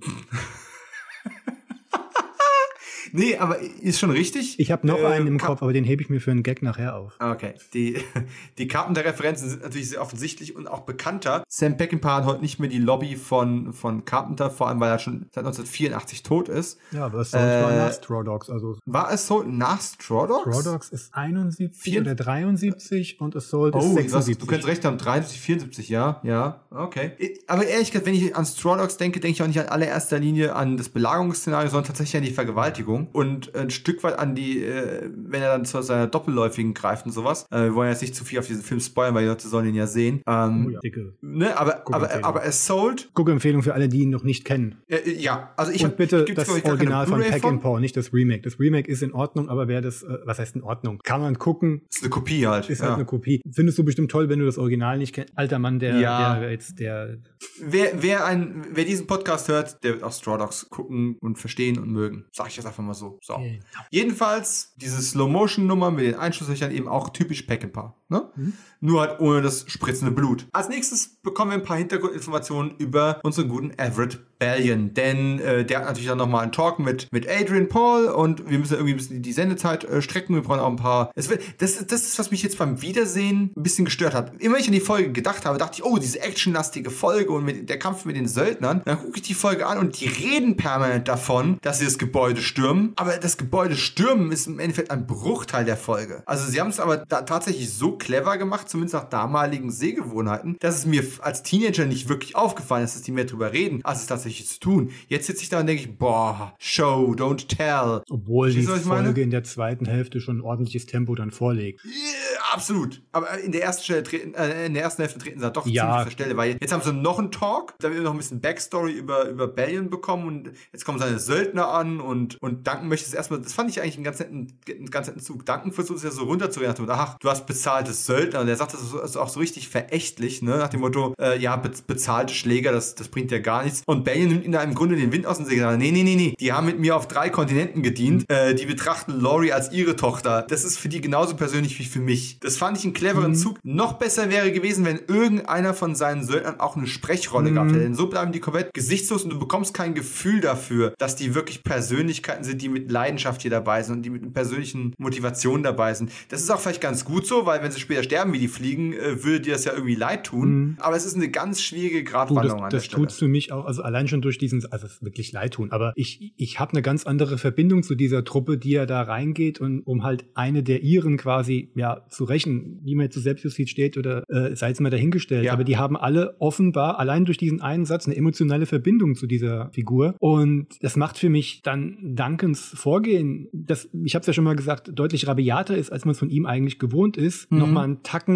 unangenehmer. Also ja. meine, meine, meine uneingeschränkte Sympathie ist zur Abwechslung mal nicht bei Duncan. Er verteidigt mhm. sich, er macht das, was er über die Jahrhunderte gelernt hat und das ist auch gut so und das sehe ich auch gerne, aber ich sehe ihn nicht als den strahlenden Helden, weil diese Typen für mich eine nachvollziehbare Motivation haben. Oder sagen wir es so, inszenatorisch sind sie das äh, leere Kanonenfutter aus X-Canon-Filmen der 80er, mhm. aber durch diesen Halbsatz sind sie nicht nur bezahlte Söldner, sondern etablierte Figuren in diesem, in diesem kleinen ja. Familienkosmos. Absolut. Nicht, dass sie jetzt sympathisch rüberkommen, wie gesagt, das wäre auch fatal, aber es ist nicht eindimensional. Ja, genauso wie wir eben sagen können, Danken beschützt einen Schuldigen und das finden wir eigentlich, äh, wissen wir gar nicht, wie wir es finden, aber naja, er ist zumindest der aufrechte Mann, der keine, ja. keine Wehrlosen ermorden lassen möchte. Ne? Aber genauso sind eben die anderen auch nicht eindimensional. Und das hebt die Folge so ein bisschen über, ja, über die völlige Belanglosigkeit und, und, und Unüberlegtheit. Also man sieht hier schon die Vielschichtigkeit, die für die Serie eigentlich kennzeichnend ist und in den 90ern nicht überall zu finden war. Ja, das, das moralische Dilemma von Duncan kommt halt nicht so richtig hervor, weil klar, er kann sie,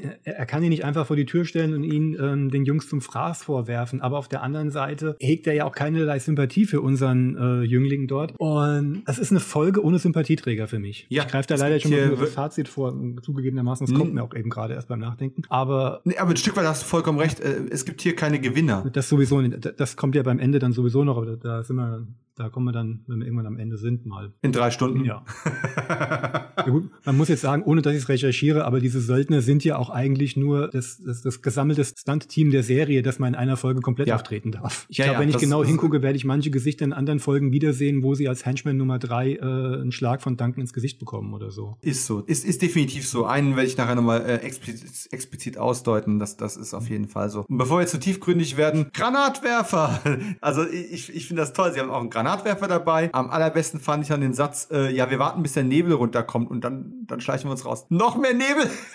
Weißt du, das ist sowas, wo ich denke, auf dem Papier hat das echt Sinn gemacht, nach dem Motto, ja, wir werden hier nachher ein bisschen Nebel einfügen. Aber da die entweder in der ganzen Folge mit Nebel zu kämpfen hatten und dann dazu entsch sich entschlossen haben, das Ganze mit Nebel noch aufzupumpen, ist im Nebel stehend der Satz, ja, wir warten mal, bis der Nebel runterkommt, dann, dann haben wir eine bessere Chance, hier rauszukommen. Äh, ist eine ziemlich blöde Argumentation. Ja, oder? Ja, nee, gebe ich dir voll und ganz, kann ich gar nicht viel zu sagen. Ist einfach so, deckt sich mit meiner Beobachtung. Und dann sind wir an der Halbzeit der Folge, wenn es heißt, zicke zacke zur Attacke. Zumindestens, naja, so halb. Also man, man denkt, jetzt geht's wirklich los. Und im Endeffekt war das mit dem, dieser Satz mit dem Nebel war natürlich auch nur eine dramaturgische Ausrede, dass man, äh, ne, dass, dass die Bösen nicht gleich, die hätten ja auch gleich stürmen können. Sie erwarten ja im Grunde keine Schusswaffen fähige Gegenwehr. Da ist ein Unsterblicher drin. Wir wissen gar nicht, ob, ob die anderen Söldner das überhaupt wissen, aber im Endeffekt, sie hätten nicht auf den Nebel warten müssen. Sie hätten einfach reingehen können. Es war halt ein, ein, ein, Satz, der erklären soll, warum sie jetzt so lange warten, bis die im Haus Zeit hatten, sich zu verbarrikadieren. Okay, ich sehe, was ihr da gemacht habt. Das ist okay, aber na, lass das mal dahingestellt. Es, es also, macht keinen Sinn, dass sie in dem Moment, wo sie mit ihren äh, Jeeps vorgefahren sind, nicht einfach aussteigen, ihre Waffen zücken und einfach zur Tür gehen. Exakt. Es seilt sich ein einzelner Söldner von oben ab, was naja, nicht wirklich ein taktischer Vorteil ist irgendwie, aber zumindest cool aussieht. Es macht keinen Sinn. Warum klettert er da oben drauf? Wie, wie ist er da hochgekommen? Ich.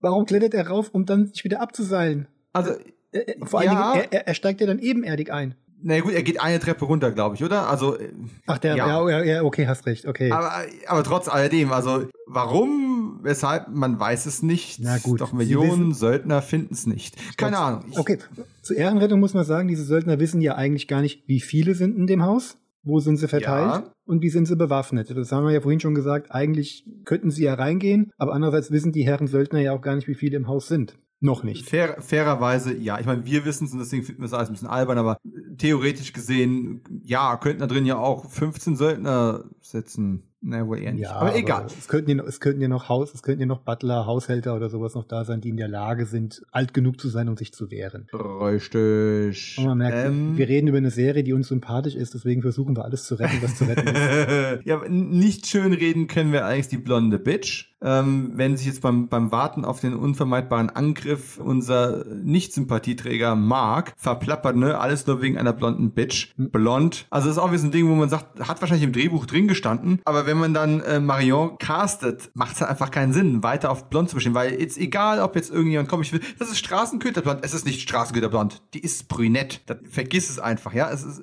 blond Bitch funktioniert hier nicht. Ich kann mir höchstens vorstellen, dass theoretisch, ne, könnte es sein, dass diese Szenen im Haus zuerst gedreht worden sind und die Szenen mit, mit Marion außerhalb am Ende des Drehs gedreht worden sind und sie deswegen noch gar nicht wussten, wer besetzt wird. Und sie haben niemanden gefunden, der blond ist oder sie wollten sie unbedingt haben. Und aber ganz ehrlich, in der Serie ist, ähm, man merkt es im Deutschen nicht wirklich, aber im, äh, im O-Ton, gerade die französischen Folgen, da ist so viel mit drüber synchronisieren gemacht worden. Okay. Also äh, äh ganz bekannt, äh, auch die Nebenrolle äh, Inspektor Lebrun, der ja immer mal wieder, übrigens mein, mein Lieblingskommissar aus der ersten Staffel, über den haben wir noch gar nicht gesprochen, aber einer von den vielen, vielen Kommissaren, die eins, zwei, dreimal auftauchen. Und der Schauspieler ist komplett synchronisiert worden im englischen Original, weil sein französischer Akzent einfach zu stark war für amerikanische Produktion. Und da hätte man es an der Stelle auch einfach mit, ne, mit einem Dubbing einfach lösen können. Und das haben sie nicht getan. Und die zwei Jungs, die so viel gemeinsam haben, kommen dann in Streit, weil er sich verplappert hat. Ah, du hast sie also vergewaltigt, bla bla bla, beweis das mal. Und dann kommt ein Soldat rein, schießt und da nach dem Wandfehler kommt ein kleiner handwerklicher Fehler, weil du siehst halt leider die Scripts, die unter der Tapete, oder die Tapete, die so mhm. ganz lose drüber gemacht ist. Du siehst halt einfach diese, diese, diese Latte, die da drunter genagelt ist, mhm. mit den Sprengkörpern, die dann die einzelnen Löcher da reinreißen. Also selbst ein, ein, ein Filmamateur kann das kaum übersehen. Ich sehe die Besitzer des Anwesens hinter der Kamera förmlich, wie sie genau aufpassen, dass nichts diesem Haus irgendwie Schaden ja. zufügt. Stimmt, das ist, ich greife jetzt ein Stück vor, aber es gibt später diese Szene, wo der eine Soldat durch die Glasscheibe ins, äh, der äh, Tür ins Innere schießt. Aber irgendwie hast du das Gefühl, die, die, die, Tür geht gar nicht kaputt. Der ballert ein ganzes Magazin da rein. Warum auch immer, taktisch gesehen macht es null Sinn, blind da rein zu ballern. Den habe ich mir ähm, auch notiert, ja. Wie ein Bekloppter ballert sein ganzes Magazin auf diese Tür, noch nicht mal wissend, dass irgendjemand hinter dieser Tür sein könnte. Oder derjenige, der Leben fangen soll, kann ja auch passieren. Das auch. Und nicht mal gezielt aufs Schloss, um dieses öffnen zu können. Also ich zweifle so ein bisschen äh, über die Kampffähigkeit dieser Söldnergruppe. Also, dass die auf drei Kontinenten war, liegt wohl wahrscheinlich daran, mhm. dass sie nach ihrem Einsatz von jedem Kontinent gejagt wurden. auf der Flucht, eine Söldnerserie. Ja. Äh, ganz ehrlich, an der Stelle, wenn es jetzt wirklich Probleme mit den Eigentümern gegeben hätte, wobei dieses ganze Grundstück sieht so aus, als hätte das Haus wirklich renoviert werden müssen. Das ist keine Set-Decoration. Die haben es einfach so genommen, wie es ist, und haben es dann mhm. bespielt. Da hättest du auch einfach jemanden von der Requisite zum, zum Baumarkt schicken können. Hättest du für 50 Euro äh, oder das Gegenstück in Franc, hättest du halt äh, eine Tür gekauft, billige, hättest die noch ein bisschen angemalt, hättest sie eingehängt, die echte Tür ausgehängt, hättest das Ding zerballert, fertig, weißt du? Und ist ja auch schön mit zwei aus. Nebensätzen abgehandelt worden. Ne? Wir wollen jetzt hier renovieren. Das Personal ist schon, ist quasi schon raus und nur wir beide hängen hier noch rum. um, mein, um meinen üblichen Star Trek-Witz zu bringen, das ist was für alle Star Trek-Treffen der Generationen-Fans. Die Crew kommt erst am Dienstag. genau. Oh mein Gott. Ja, ähm, was haben wir denn noch? Äh, ich gucke auf meine, auf, meine, auf meine Liste. Also diese Scripts, die waren leider furchtbar. Der, Sch der Schneideblatt-Kill, der war schon toll. Also, ne, man könnte sich jetzt fragen, ob der gerechtfertigt war. Äh, irgendwie schon, aber irgendwie auch nicht. Hm. Ich sehe es inzwischen auch sehr ambivalent. Du hast es vorhin selber ja schon mal angesprochen. Aber er war cool. Es war so ein typischer B-Movie der 90er hm. Kill. Hey Soldat. Äh, hm? Ruf, ruf danken doch. Ja, hey Soldat, ne? Genau. Und, und, dann gibt's auch, die, und auch sehr schön, es gibt auch Reflexfeuer, ne? Also er fällt dann hin und, und und feuert noch aus Reflex noch ein, paar, noch ein halbes Magazin ab. Ja, das ist aber so eine Szene, die dann bei anderen TV-Ausstrahlungen immer dann auch geschnitten war, wenn man sich dann getraut hat, die Folge ein bisschen früher zu machen. Also gerade ja. bei den Vox-Ausstrahlungen war die Serie ja oft nachbearbeitet worden und das war so ein Klassiker. Du siehst Danken um die Ecke kommen, hey Soldat rufen, Schnitt zur nächsten Szene. Ja, und an der Stelle kommt tatsächlich ein Ding, was ich auch ein bisschen ähm, reklamieren muss. Die Serie ist üblicherweise recht gut damit, ähm, seine Act-Breaks zu machen. Also, ich meine, natürlich bei Serien, genau wie bei Filmen, gilt immer so ein bisschen die Grundstruktur von drei Akten, ne? Anfang, Mittelteil und Ende. Bei Serien ist es ein bisschen anders da, weil du halt je nachdem, wie viele Commercial Breaks du hast, also wie viel, wie viel Werbeunterbrechungen damals da vorgesehen waren, hast du halt vier oder fünf Akte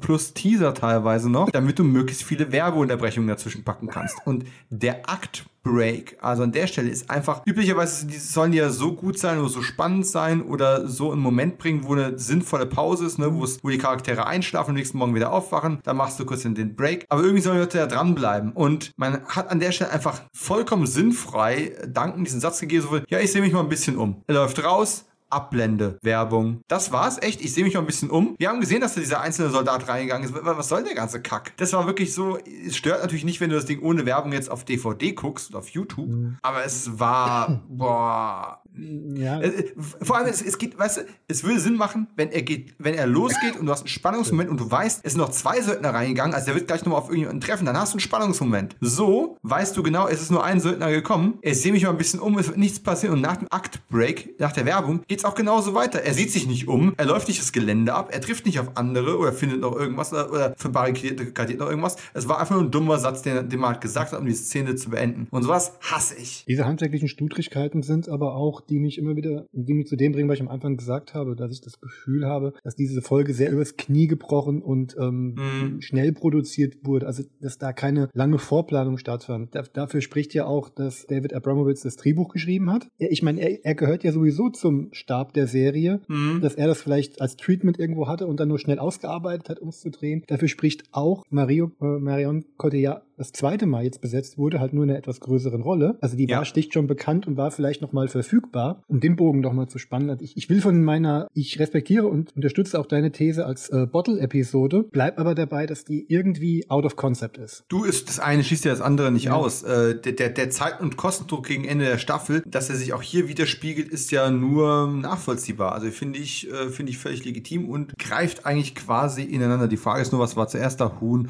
oder, oder das Ei, ne? Und na, nach der Werbung geht es auf jeden Fall weiter mit einem Zwei-Sätze-Telefonat, das auch komplett für, für, die Füße gewesen ist. Du hast mir jetzt ähm, meinen Gag kaputt gemacht. Ich wollte jetzt mal sagen, was zuerst da war, Huhn oder, Hen, äh, Huhn oder Ei. Was war denn zuerst ich da? Das, ich habe es geklärt. Na, der Hahn. Das ist ein Huhn mit Eiern. Oh. Oh. Oh. oh. Weißt du, der hätte auch von meiner Schwiegermutter kommen können, die erzählt so, von so der habe ich ihn doch. Okay. Entschuldigung. Wow, zurück zu meinen Notizen. Jens, du darfst entscheiden, was du mit dieser, diesem Abschnitt machst. Ein Zwei-Sätze-Telefonat zwischen Everett und Mac, das eigentlich auch ja, den Zuschauer nur wieder auf Stand bringen dem Motto, falls du vergessen hast, was vor fünf Minuten Stand der Dinge war, wiederholen die einfach in zwei Sätzen nochmal. Bringen Sie ihn raus. Nein, mache ich nicht. Klack, wir hängen wieder ein. Das war eine Szene, die komplett redundant ist, die überhaupt nichts bringt und vor allem auch keinen wirklichen Sinn macht. Also ich meine, ich habe damals zu, zu, Zeiten von Wählscheibentelefonen existiert. Und vielleicht, ich bin ja nicht der technisch versierteste Mensch auf der Welt, vielleicht gibt's da einen tollen Trick. Ich kenne ihn dann aber nicht. Wenn die Leitungen tot sind, weil man es draußen die Kabel durchtrennt hat, wie kann man dann zu dem Autotelefon oder Funktelefon oder was auch immer von dem Typen, der das Haus belagert, raustelefonieren. Erklären wir das mal. Ich hatte nicht mehr die Drehbuchautoren, warum soll ich das tun? Äh, es kommt später nochmal eine Szene, wo er dann einfach fünfmal die, die, die, ähm, die, die Taste drückt, ne? So mhm. klack, klack, klack, klack, klack, klack, klack, klack. Und auf einmal ist es, so, hey, Bayern, hören Sie mich, Sie müssen mich doch hören. Das ist doch kein Funkgerät. Was in der Technologie von, von alten Festnetztelefonen habe ich da verstanden äh, oder nicht verstanden? Ich glaube, die Leitungen sind stabiler als Funknetze von heute. Keine Ahnung. Aber wenn sie durchgeschnitten sind, also egal. Es macht irgendwie von hinten vorne keinen Sinn. Es war nur, um, um Zeit zu gewinnen oder, oder die, die Folge ja, aufzufüllen. Ja, aber warum wurde überhaupt Zeit, warum musste man überhaupt Zeit gewinnen? Denn eins haben wir jetzt übergangen. Nach, der, nach dem Versuch des Stürmens, wir haben noch, ist noch gar nicht auf eingegangen, wie, dieses, äh, wie dieser Sturm beendet wurde. Äh, weil es kommt noch, jetzt kommt ja gleich der zweite Sturm. Wir haben Ach, ja jetzt quasi einen, diesen Ein-Mann-Sturm gehabt. Ach, stimmt, ja. Okay. Jetzt kommt die, jetzt kommt die Zicke, Zacke zu Zacke, zweiter Take. Jetzt stimmt. greifen wir wieder an, weil wir können ja, wahrscheinlich hat es einfach den Sinn, den Sinn gehabt, dass man nicht äh, die Stürmungssequenz durch Werbung unterbrechen muss. Wobei ich das völlig legitim gefunden hätte. Mhm. Äh, und auch spannender im Zweifelsfall, dass du dann zurückkommen möchtest. Ne? Jetzt greifen sie wieder an und unter anderem äh, betreten sie jetzt das Gebäude, das habe ich mir extra auch aufgeschrieben. Wir werfen einen Wurfhaken, um uns über einen Mini-Fluss zu hangeln, damit man nicht gesehen wird. Okay, äh, lass ich einfach mal so stehen. Ninja-Film-Logik, machen wir mal so. Und dann gibt's eben die große Kevin allein zu Haus ähm, oder Straw Dogs oder für die jüngeren Zuhörer The Equalizer-Sequenz, in der eben jetzt mal alle Söldner versuchen, in das Haus reinzukommen und sich alle so ein bisschen verteidigen können. Vielleicht ein paar kurze Highlights und bitte hak immer gerne ein, wenn du zu irgendeinem der, der Aktionen irgendwas äh, elaborieren möchtest. Ja. Auf der Pro-Seite dieses Kampfes habe ich Tessa und das Öl. Jetzt nicht, weil es besonders originell ist, es ist der älteste Trick im Buch, aber ich finde, sie hat ihre, ich bin keine Actionfrau, aber ich setze mich, aber ich komme trotzdem lebend davon. Ich finde, sie hat das gut verkauft. Ich finde schön, wie es eingesetzt wurde, weil eigentlich war es ja als reine Falle gedacht, in die einer reintappen muss, aber dann muss sie äh, mhm. ihn quasi proaktiv hineinlocken, also anders als es eigentlich von ihr gedacht war. Das fand ich dann mhm. ganz nett, war ein netter kreativer Kniff. Fand ich dann doch ganz schön. Dann haben wir Richie und die Bärenfalle. Mhm. Straw Dogs. Straw Dogs, äh, also ist dort halt auch sehr schön. Und, und das Tolle ist, als ich diese Folge jetzt hier geguckt habe in Vorbereitung für den Podcast, der nächste Film, den ich nach Flucht ohne Ausweg geschaut habe und den ich glaube ich noch nie ganz gesehen habe, weil er mich früher mal zu sehr traumatisiert hat, ist Ravenous Friss. Mhm oder stirbt. Mhm. Und wer den Film kennt, ich verrate jetzt mal nichts, aber da spielt eine Bärenfalle durchaus auch eine ziemlich einprägsame Rolle. Also quasi das Triumphirat der Bärenfallensequenzen äh, hätten wir dann quasi heilender Flucht ohne Ausweg, Straw Dogs wer Gewalt sät und Ravenous äh, friss oder stirb. Den Film habe ich nur einmal gesehen, fand ihn gut, aber die Soundtrack-CD lief bei mir mal in Dauerschleife. Ey, dieser Score ist, ich, ich war am Anfang nicht sicher, ob der mich super nervt mhm. oder ob der, ob, der, ob der mich zusätzlich verstört, aber im Endeffekt ist er einfach unfassbar einprägsam. Ja, wie gesagt, ich habe die CD und das besteht ja eigentlich aus, ja, einfach nur aus atmosphärischen Takes, aber selten eine CD gehabt, die diese atmosphärischen Takes so sinnvoll einsetzt und auch die man sich auch so anhören kann. Hast du die noch? Ich habe die CD noch, ja. Wir müssen nach der Aufnahme nochmal reden. Ähm So, ähm, was mich an Bärenfall ein bisschen gestört hat, ist, er fliegt rein, der Söldner, die Falle schnappt zu. Ähm, es ist auch wieder ein relativ brutaler Kill für die Serie. Dummerweise bewegt sich der Stuntman zu viel hin und her und du siehst an der Stelle, wo es am Halszustand leidet, dass es aus Gummi ist. Mhm. Und zwar super deutlich. Einmal gesehen ist es genauso wenig zu übersehen wie die Scripts unter der drüber gehängten Tapete. Das war das erste ah. Mal, dass Richie für einen Toten verantwortlich ist, oder? Das könnte sein erster Kill tatsächlich sein. Also, wir hatten ja nicht direkt getötet, aber ähm, ja. Und dann kommen wir zu dem. Zusammen. Ja, ja dann kommen wir zu dem Beleg dafür, dass du recht hast. Ja, die haben einfach ihr übliches Stunt-Team hier eingesetzt. Denn äh, ein Typ, den ich auf jeden Fall sofort erkannt habe, ist äh, der Mann, der reinkommt und der dann zum Burning Man wird. Also äh, Tony Head hat ja quasi einen improvisierten Flammenwerfer mhm. und setzt einen der Söldner in Brand. Und den Typ habe ich mindestens schon in zwei anderen Folgen gesehen. Äh, leider weiß ich den Namen nicht, aber brennender Stuntman, guckt euch an, der ist äh, immer wieder mit dabei. Ich weiß es aus späteren Folgen, dass ich manche Stunt-Leute in Staffel 2 und Staffel 4 wieder entdeckt habe. Mhm. So sowas. Das, äh, das, daran kann ich mich erinnern, aber bei Staffel 1 mit der französischen Crew bin ich da jetzt nicht mehr so. Bei mir ist es tatsächlich andersrum. Also die, die, die Kanadier habe ich weniger wiedererkannt als die Franzosen, komischerweise. Das ist seltsam. Aber gut. Was ich sehr, sehr seltsam finde, und deswegen war ich nicht ganz sicher, ob ich diesen, diesen brennenden Söldner jetzt auf die Pro- oder die Kontraseite dieser Kampfszene äh, schreibe, ist Anthony Stewart Head spielt das irgendwie so seltsam. Ich, ich glaube, er, er wollte ein bisschen gleichermaßen fasziniert und, und abgestoßen sein, aber es wirkt so ein bisschen wie so ein befriedigtes Haar. Burn, Motherfucker, burn. Und das fand ich ein bisschen problematisch. Gut, mhm. wahrscheinlich glaubt er noch an die Unschuld seines Sohnes und das sind alles böse Menschen, die da rein wollen, aber du bist ein normaler Diplomat, der gerade sein Haus renovieren möchtest und fackelst einen Menschen ab. Ich weiß nicht, ob Lächeln da die richtige Reaktion ist. Ich weiß es nicht. Vielleicht werde ich einfach langsam alt. Früher hat mich das nicht gejuckt. Ja, vor allem, weil die Folge ja an, an, an Reflexionen von Gewalttätigkeiten ja überhaupt kein Interesse dran hat. Es, es, es bleibt halt so luftleer. Es gibt keinen erklärenden Dialog, nicht mal mehr einen Halbsatz oder irgendwas irgendwas in der Richtung. Ja, äh, mhm. äh, letzten, oder vielleicht ist es ja der Kommentar zum äh, Tier im Manne, keine Ahnung. Der, ja, aber auch das, das war in Straw Dogs besser gelöst. E egal. Bei ähm, dem war es aber auch äh, das immanente Thema neben der, neben der äh, spannenden das, das Story, war das die Aussage, die Botschaft von Pack and Paul. Ja, ähm, auf der Kontraseite der Kampfszene habe ich äh, Duncans Martial Arts. Ja. Der, dieser, diese erste, also das ist von sehr wechselhafter Qualität mhm. in der ganzen Folge. Ähm, ist nicht alles schlecht, aber es sind auch ein paar sehr, sehr hohle Dinger da. Ganz ehrlich, die krieg selbst ich dödeln. Merkt man einfach auch wenig Zeit. Wahrscheinlich haben wir so eins, zwei Takes machen können und das war's. Spaß, keine Zeit für Wiederholungen äh, oder für große Choreos. Ey, Adrian, mach mal irgendwas. Genau. Und der, der zweite Teil von dem Kampf war besser. Ja. Ich, ich war schon, ich habe schon auf die Kontraseite geschrieben, weil dieses, er, er kämpft kurz mit diesem Typen, das sieht aus wie Ringelpizzen anfassen, dann kickt er ihn in einen Weidenkorb, der zufällt. Das war aus, sah aus wie ein Cartoon. Dann geht er in einen Nebenraum und dann greift dieser derselbe Typ aus dem Weidenkorb nochmal an und dieser zweite Teil dieses Gerangels Mangel im Flur oder was das war, war tatsächlich deutlich besser. Das, keine Ahnung, ob die sich jetzt warm kämpfen mussten, ich, ich weiß es nicht. Ja gut, Aber das, war, das war halt äh, auch rudimentärer. Das war ja wirklich dann nur noch rohe Gewalt packen und war nicht mehr auf, äh, auf, auf Schönheit ausgelegt. Ja. Die erste Hälfte sollte ja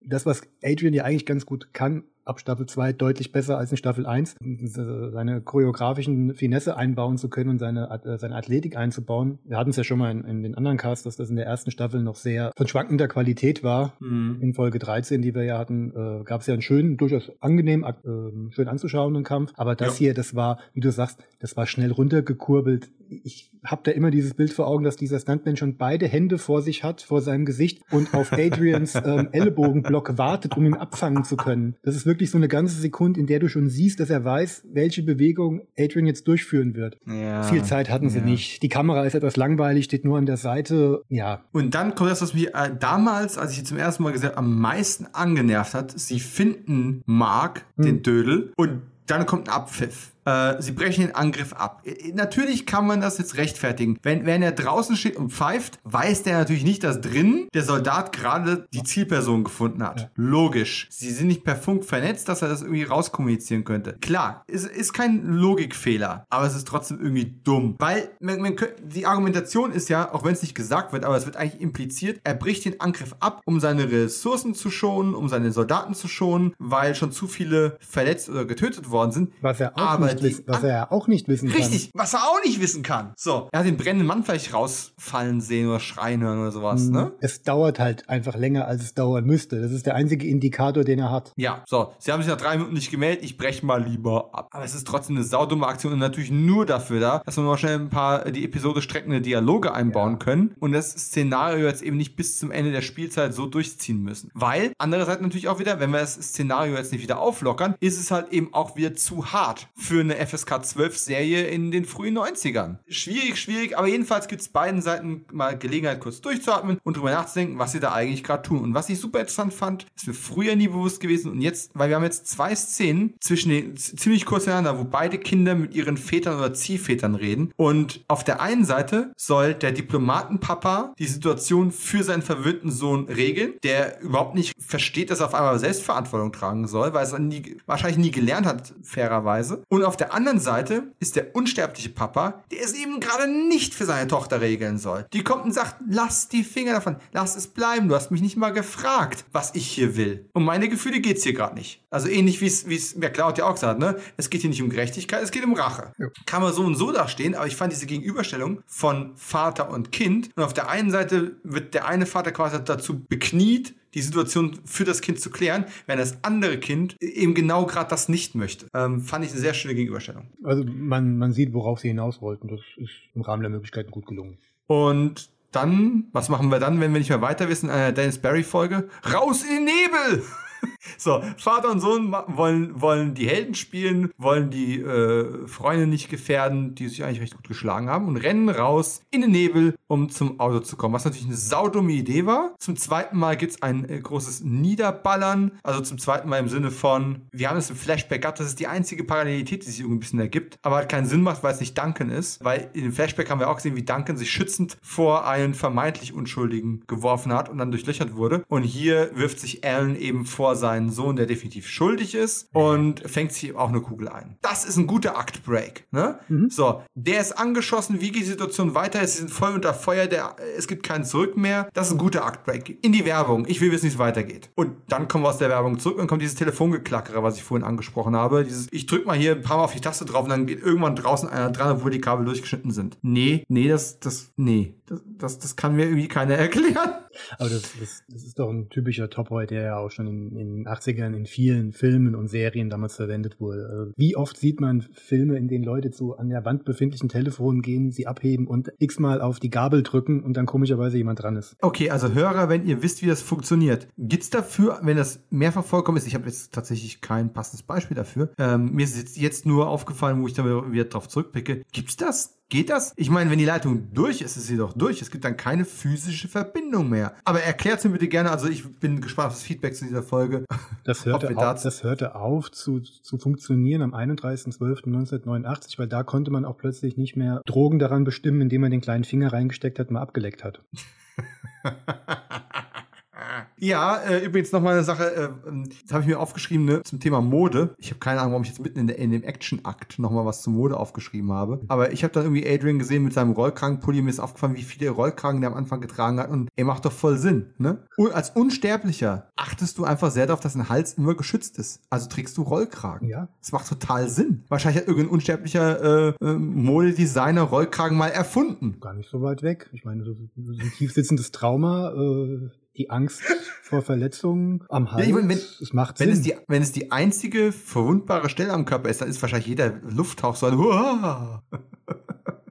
Okay, ähm, Ich hab die- Duncan aber ich habe Highlander viele Rollkragenpullis damals getragen. Ja, so ein oder zwei habe ich auch. Duncan geht jetzt zum Angriff über. So, ne, wir, wir bringen den Kampf zum Feind. Wir warten nicht, dass die jetzt nochmal angreifen. Der Alan, der ist ja verletzt, der arme Kerl. Und ja, ich weiß, da sind ja so ein paar Sachen dabei. Ich habe mir aufgeschrieben, explizit Genickbruch von hinten. Ja, Hm. ein Typ, der ihn gar nicht kommen sieht, den er auch einfach hätte K.O. schlagen oder, oder, oder bewusstlos würgen können oder so irgendwas. Passt nicht zu danken. Es, es, es war so eine Mac-Attack, die ich irgendwie nicht cool finde. Die Kämpfe sind so 50-50 gewesen. Pa- also ein paar Moves waren cool. Ein paar, also diese Beinschere vom Baum war ganz, ganz furchtbar. Hm. Das war so super lasch. Er, der, arme Adrian plumpst gleich runter, bevor der Stuntman eine Chance hat, sich hinfallen zu lassen. Auch der Zweikampf danach, der finale Tritt gegen den Kopf, ist sehr weit am Kopf vorbeigeführt. Äh, ja, ja.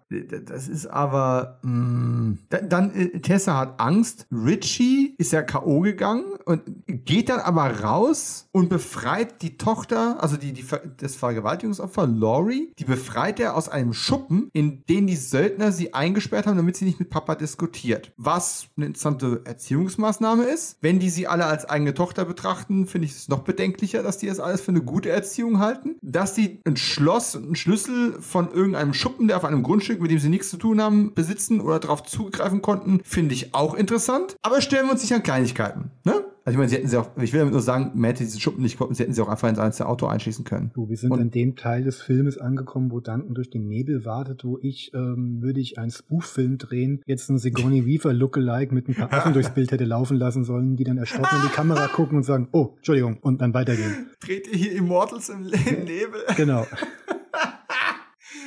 Oh, geil. Also okay. für die ah, Jüngeren, es gibt einen Film namens Gorillas im Nebel mit Sigourney Weaver. Ich glaube, der ist, Der soll, der ist- der soll okay sein. der soll gut sein. Ich habe ich hab ihn auch mal gesehen, aber da war ich zu jung dafür. Aber der ist auch so ein bisschen aus der Wahrnehmung verschwunden, glaube ich. Also bei jüngeren Zuschauern, glaube ich, gar nicht mehr so im Fokus. Aber gut, das nur nebenbei. Zurück zur Action. Ähm, es kommt, was nicht anders kommen konnte, oder wie auch immer das heißt. Es kommt zum Duell von Bellion und McCloud, weil Bellion natürlich nicht aufgeben möchte. McCloud kann es nicht zulassen und die kämpfen. Äh, Hier gibt's jetzt, ich meine, es ist ein, das erste und einzige Schwertkampfduell in dieser Folge. Das ist für eine Highlight-Episode relativ wenig. Üblicherweise haben wir mindestens zwei Kämpfe, einen, einen kleineren und einen größeren. Und hier muss man wirklich sagen, ja, auch hier gibt's sehr viel Licht und Schatten. Verstehst du, wie Ja. Schatten, Nebel und so. Du siehst ein, das, das, du siehst das Boom-Mic ins Bild reinragen. Timecode 4342, wer nachgucken möchte. Während die beiden ihre Mäntel ausziehen, kommt so schönes Boom-Mic rein. Weißt du, du kannst von Nebel kaum die Figuren sehen, aber das Boom-Mic siehst du von oben reingucken. Sehr geil. Du siehst eins der Crewmitglieder im Hintergrund rumkauern in einer der Aufnahmen während dem Kampf.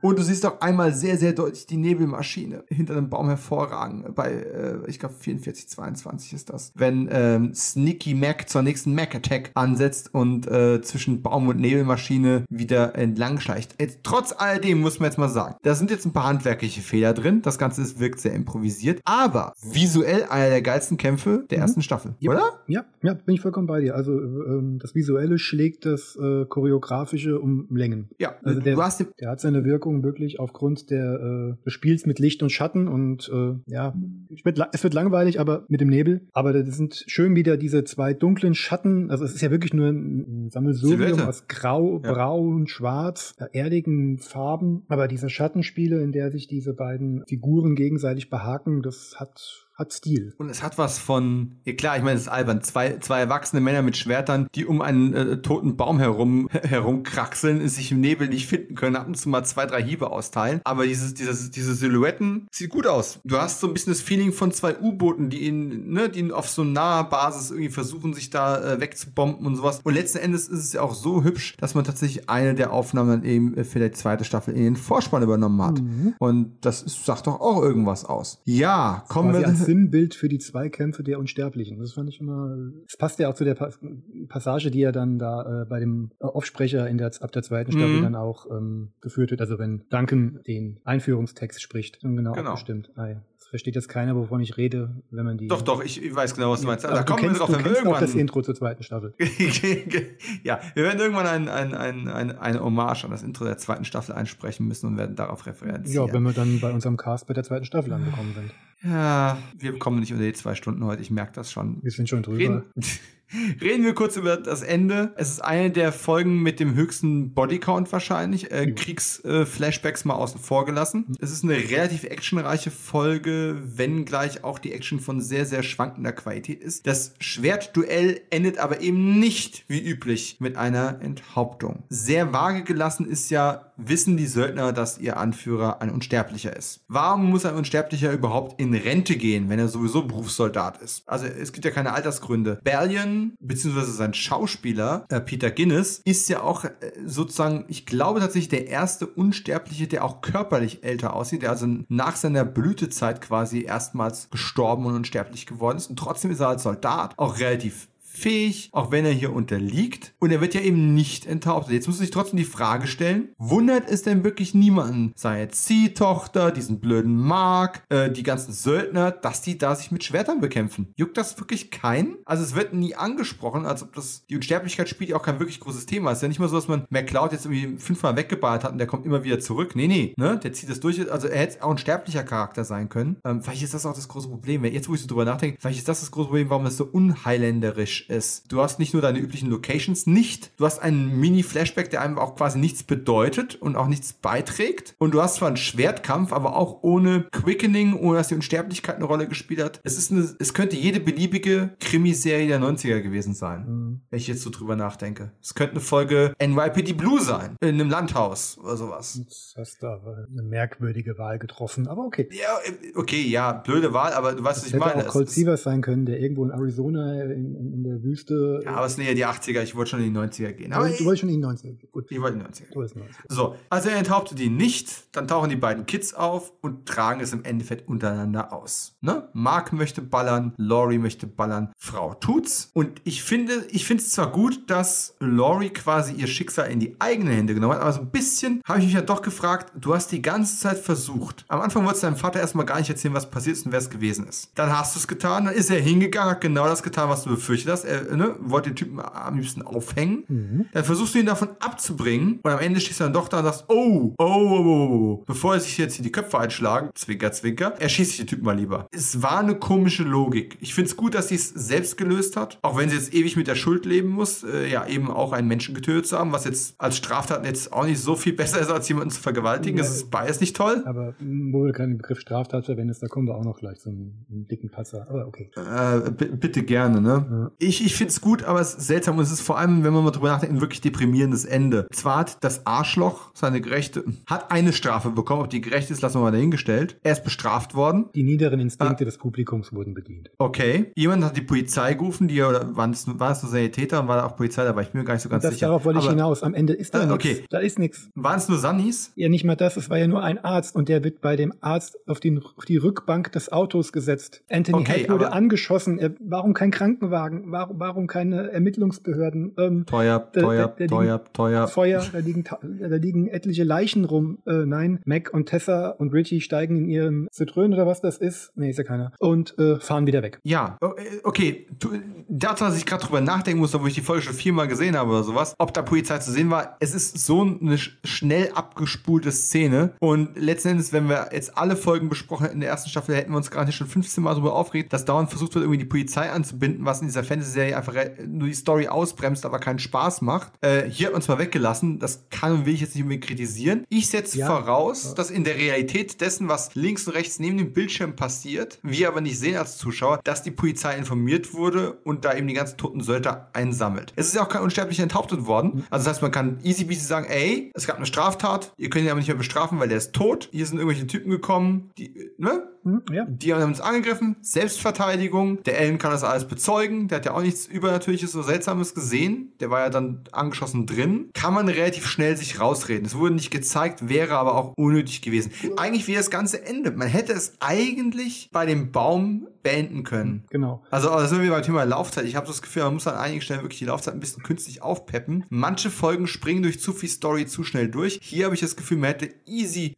fünf Minuten rauskürzen können. Es hätte nicht wirklich wehgetan. Und diese letzte Szene hätte ich eben auch weglassen, weil diese Dialoge, so von wegen, ja, er muss damit irgendwie klarkommen oder, äh, ne, ja, das müssen sie alle, ne. Mhm. Also, äh, Laurie ist traumatisiert. Der Vater wird jetzt auch noch ungefähr 100 Jahre lang dran zu knabbern haben, bis die Tochter irgendwann zu Grabe getragen wird. Der Alan hat seinen Sohn verloren und weiß nicht mhm. genau, was ihm da eigentlich passiert ist. Es sind eigentlich alle nur Kacke aus der Nummer rausgekommen. Ja, und das wird ja, ja durch diesen abrupten Schluss, Entschuldigung, so auch noch ordentlich unterstrichen. Und ich will jetzt auch gar nicht auf die fehlenden Cops einzahlen. Wir hatten das schon mal besprochen und es zieht sich ja durch die ganze erste Staffel. Ab der zweiten Staffel macht man sich ja gar keine Gedanken mehr drum und das ist auch gut so. Deswegen will ich auch gar nicht damit anfangen. Aber wir haben hier einen angeschossenen Menschen und der wird einfach so, man hat offenbar die Zeit, einen Arzt zu informieren, der vorbeikommt, ihn sich anzugucken, der noch sagt, mhm. er muss ins Krankenhaus und setzt ihn auf die Rückbank und bringt ihn dorthin. Wer ist dieser Mensch? Du kannst mir nicht erzählen, dass du nicht, nicht die Zeit gehabt hättest, einen richtigen Krankenwagen und Sanitäter dazu zu holen, die ihn auch schnell dann ins Krankenhaus bringen. Ja, du, ich habe jetzt auch nicht wirklich mitgezählt, äh, ob alle Söldner tot sind oder sind davon noch ein paar übrig. Äh, es ist, es ist ein komisches ja. Ende, das auf der einen Seite zu lange ausfittelt und auf der anderen Seite aber auch wieder zu abrupt ist. Es hinterlässt uns am Ende mit einem ganz, ganz komischen Gefühl. Ähm, es ist ein deprimierendes Ende für eine insgesamt relativ deprimierende Episode, die manchmal versucht, ihre eigene Version eines großen Klassikers zu bringen, dann aber wieder daran scheitert, äh, weil es einfach sehr, sehr gehetzt alles ist und, äh, und handwerklich nicht ganz die Qualität hat, die wir in den besseren Folgen der Serie gewohnt sind. Trotz alledem, ich vermute mal einfach in dem Rahmen, der zur Verfügung stand, ist es tatsächlich irgendwie ein Wunder, dass diese Folge fertig wurde und irgendwie guckbar wurde. Und wenn man sie jetzt nicht im Rahmen eines Podcasts äh, naseweiß 25 Jahre später zu Tode analysiert, die war damals voll okay. Die war nie als schlechte Folge in Erinnerung geblieben. Nein. Also sondern als actionlastige Folge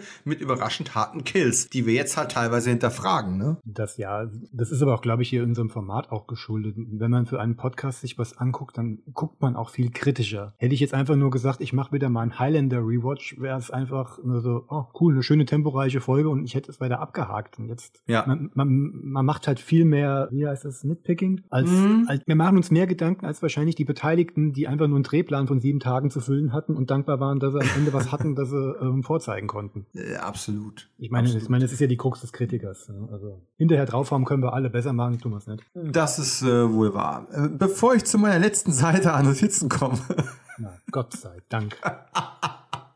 Reden wir noch ganz kurz über Peter Guinness. Ich finde, er hat das ganz okay gemacht, jetzt nicht überragend, aber doch relativ gut. Ich habe aber die ganze Zeit überlegen müssen, woher kennst du den Typen? Und weißt du, was die Rolle ist, woher ich den damals kannte? Oh, jetzt bin ich gespannt. Welcher Star Trek Next Generation Folge hat er mitgespielt? Mm -mm. Alien 3 von 1992, ah, ein, Jahr vor, ein Jahr vorher rausgekommen. Er war auf dem Gefängnisplaneten einer von den Knastis äh, mit dem Namen Gregor. Also nicht, dass ich mich jetzt an ihn erinnern könnte, aber jetzt, wo du es sagst, passt wie die Faust aufs Auge. Ja. Also es wundert nicht eine Sekunde. Den konntest du ja wirklich so nehmen, wie er ist, da reinstellen, wenn du dann weißt, dass der Film in England gedreht wurde. Du hast hier einen Briten, äh, einen Europäer, passt. Ich wüsste jetzt aber nicht, passt. welcher von denen das wäre, der wann, wie, wo, an welcher Stelle ähm, vom Alien gerissen wurde, aber ja, passt. Ja, aber wenn du wieder guckst, wirst du es nicht übersehen können. Mhm. Ich habe tatsächlich jetzt gerade mal wieder richtig Bock, Alien 3 zu gucken. Das ist schon eine ganze Weile her. Und eine, um mal ganz kurz auf seine Historie einzugehen, auf Sachen, die Highlander nahe sind, denn er hat unglaublich viel im, im, im Fernsehen und auch im, im Kino gearbeitet. Ähm, aber eine von seinen ersten Rollen hatte er in einer Serie namens The Legend of King Arthur Arthur. Und das war Folge 8 der Serie. Und in dieser Serie spielte ein gewisser David Robb den Lancelot. Aha, alle Highlander-Fans können sich freuen auf die Kellis-Episoden. David Robb als Lancelot möchte ich sehen. Die, die Serie ist aber meines Wissens nach nie nach Deutschland gekommen. Die wurde von 83 bis 85 äh, produziert. Und in 14 von den 20 Folgen war wohl David Robb mit dabei. Dann gab es noch eine Serie namens By the Sword Divided. Das ist eine englische Bürgerkriegsserie, also auch ein Kostümdrama. Und wenn Schwert im Titel ist, dann habe ich mich natürlich automatisch aufmerksam. Für die Michael Mann-Fans, er spielte auch einen Wehrmachtssoldaten in Die unheimliche Macht von 83, den Film, den Michael Mann am liebsten unter Tisch fallen lässt in seinem Oeuvre. Und jüngere Produktionen, er war in einer Ivanhoe Miniserie von 97 zu sehen, in dem Jünger. Neil Marshall. Hm? Jüngere Produktion, das ist 24 Jahre her. Okay, Produktion aus meiner Lebenszeit, wobei es waren die leider 80er sagen. auch. Ich hatte, gestern, Ach, ich hatte gestern mal eine. Diskussion mit einem jungen Kollegen, der nicht mal wusste, was Karate Tiger ist. Also nicht mal vom Namen her. Gar nichts. Ja, okay.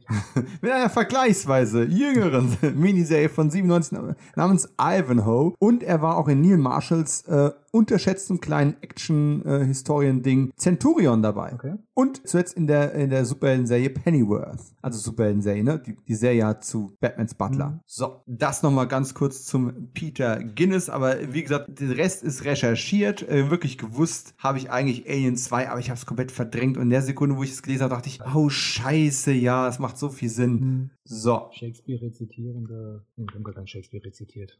Nee, die waren, die waren klerikal angehaucht, oder? Die waren sehr re- ich religiös angehaucht. nicht mehr gesehen. es ist unfassbar lange her. Man guckt halt immer irgendwie Alien und Aliens Boah, und ja, nicht schlachten wollen. Also, da schneiden wir raus. ja, besser so. So. Äh, die Choreografie in dieser Folge war natürlich wieder von Peter Diamond. Äh, Über den haben wir ja sehr ausführlich in der letzten Halle in der Besprechung äh, gesprochen. Ähm, was habe ich noch angesprochen? Ah ja, genau, die geschnittene Szene am Anfang, wo Laurie erst heimlaufen wollte und dann aufgegabelt wurde, habe ich schon angesprochen. Kurze biografische Informationen zu Everett Bellion. Der wurde 1850 in Bristol geboren. Äh, wohlgemerkt, das sind Informationen, die sind nicht in der Folge drin, sind aber äh, quasi ja, Highlander Lore, weil man es damals in den Watcher Chronicles mit veröffentlicht hat. Das gilt quasi als offiziell. 1901 ist er im äh, Zweiten Burenkrieg in Südafrika gefallen und dann quasi mit Kopf überschlagen. 51 Jahren unsterblich geworden. Äh, 1983 ist er, in, ist er in die angesprochene Söldnerrente gegangen. 1989 ist seine sterbliche Frau gestorben und er ist dann eben in diese äh, Ziehvaterrolle reingeschlüpft. Ja, was haben wir noch? Es ist halt eine Folge, ne? Da ist, ist halt unglaublich viel drin, ne? Bärenfallen, Kills, kochendes Öl, Vergewaltigung, Belagerung. Aber es bleiben so viele Fragen offen. Wer erklärt alles der Polizei? Warum? Ist, es- ist es gerechtfertigte Gewalt? Ich glaube, sind wir beide so ein bisschen hin und her gerissen und man könnte sagen, mal so, mal so. Es fällt Ähm, ganz kurz zu dem Polizeiding. Ich mache mir gerade Gedanken drüber, warum uns das überhaupt so sehr auffällt, weil der Konflikt diesmal erstaunlich groß ist. Die, weil du Mhm. ziemlich viele beteiligte ähm, Personen hast. In weiteren Highlander-Folgen ist es ja meistens, wenn es nicht die Beobachter waren, waren es ja immer nur Konflikte zwischen zwei Unsterblichen, von die vielleicht mal ein oder zwei Helfer hatten, aber es war nie mit einem großen Mhm. Kollateralschaden versehen. Deswegen ragt die Folge hier auch da immens raus. bis auf einzelne Sterbliche, ja, zumindest in der Gegenwartshandlung, da passiert nicht so wirklich sehr viel, ne? Ja, also selbst Ähm. wenn es da um Mordfälle ging, wo die Polizei involviert war, dann wurde die Polizei als ermittelnde Behörde gezeigt, aber dann zur Seite geschoben, um halt das Konfliktpotenzial zwischen Duncan und dem beteiligten Unsterblichen oder auch sterblichen Verbrecher dann halt in den Fokus zu rücken. Die waren dann einfach Mhm. nicht mehr nötig. Und auch, man konnte es auch besser erklären, dass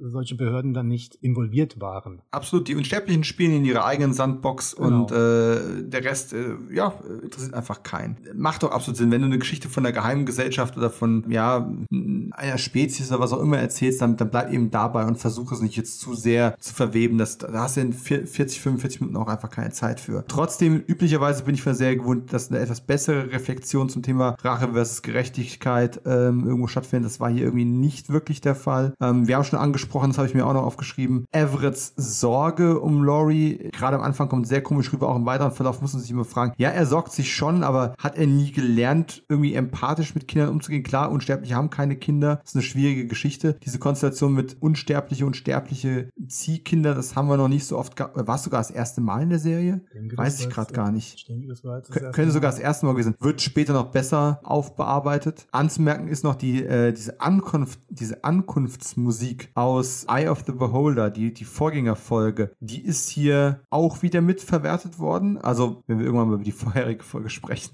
kann ich den Vergleich wahrscheinlich besser ziehen.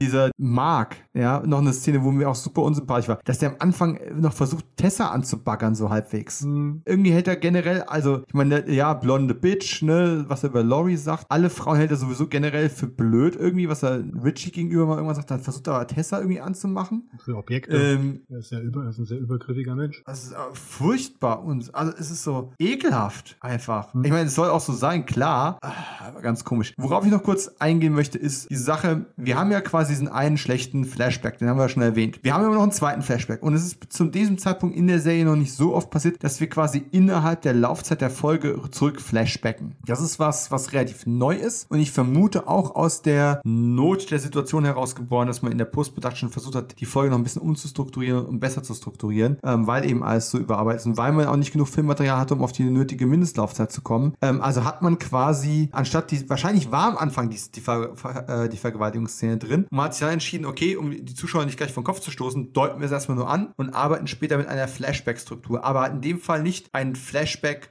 von McCloud, wie wir das üblicherweise kennen, sondern diesmal ein Flashback von Mark, der sich immer wieder an äh, diese Vergewaltigung eben erinnert. Und ich hatte das so in Erinnerung, dass die immer selben Clips immer und immer wieder in der Folge gezeigt werden. So drei, vier, fünf Mal, dass wir irgendwann auf den Keks gegangen sind. Mhm. Beides ist nicht ganz korrekt, denn erstens ist es schon so, wenn du es nicht weißt, es ist dann langsam aufgebaut. Ne? Du arbeitest dich quasi von Rückblick zu Rückblick in der Geschichte, Geschichte, in der Tat vorwärts obwohl es halt nie, keine Sorge, es gibt keine nackte Haut, es gibt auch sonst nichts. Es ist halt einfach nur durch Slow Motion und, und, und, und Farbfilter und Soundeffekte sehr unangenehm gestaltet, aber es ist nicht explizit in dem Sinne. Aber es ist aufbauend. Aber es ist nicht fünfmal, sondern insgesamt elfmal. Wir flashen elfmal in dieses Szenario zurück. Das ist Wahnsinn.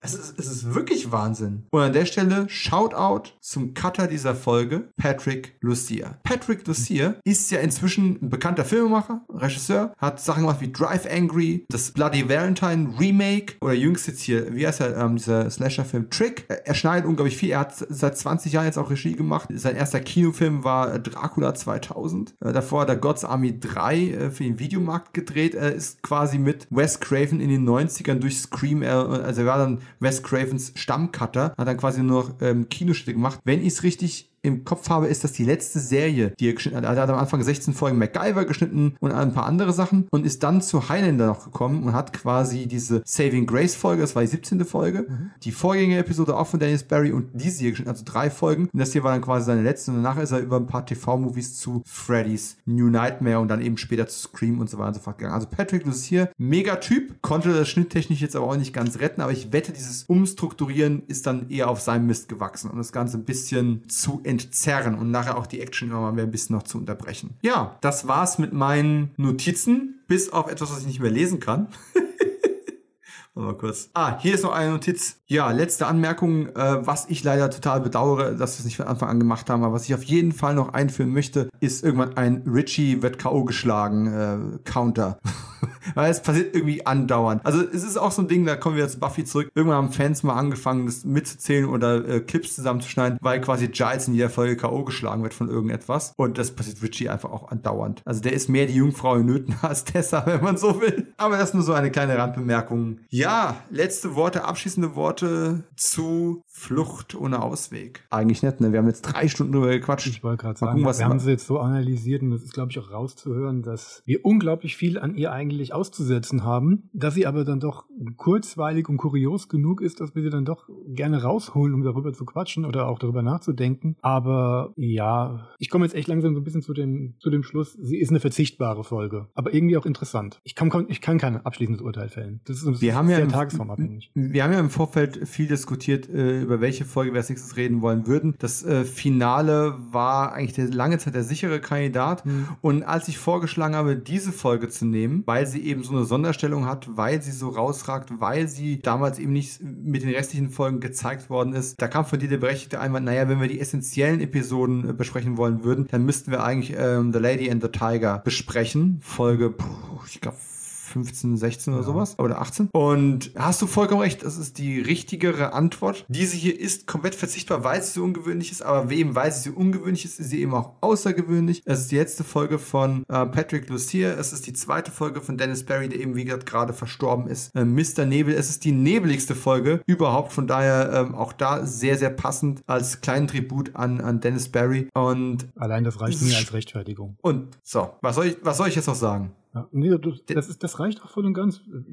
Dennis Barry ist für mich einer von den zwei wichtigsten Regisseuren der Serie. Mhm. Und welcher für mich der wichtigste ist, da kommen wir wahrscheinlich das nächste Mal drauf. Und wenn nicht, hoffentlich sehr, sehr bald. Der war für mich noch viel prägender und hat mit dafür gesorgt, dass ich überhaupt jemals angefangen habe, ein analytisches Interesse für Fernsehregie zu entwickeln. Und dann hat dann später gemerkt, das und was eben Dennis dazu auch beizutragen hat. Deswegen ist der auf Platz zwei. Meine Nummer eins hören wir ein andermal.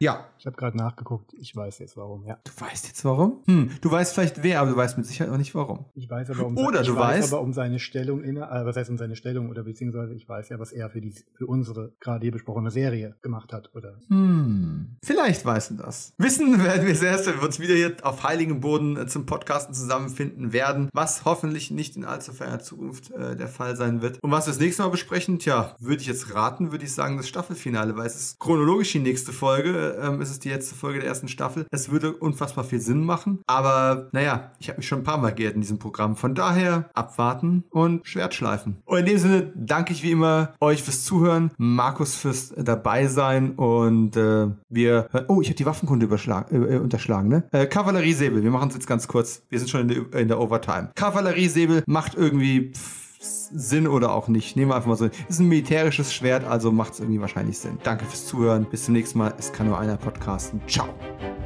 Und alles nur wegen der blonden Bitch.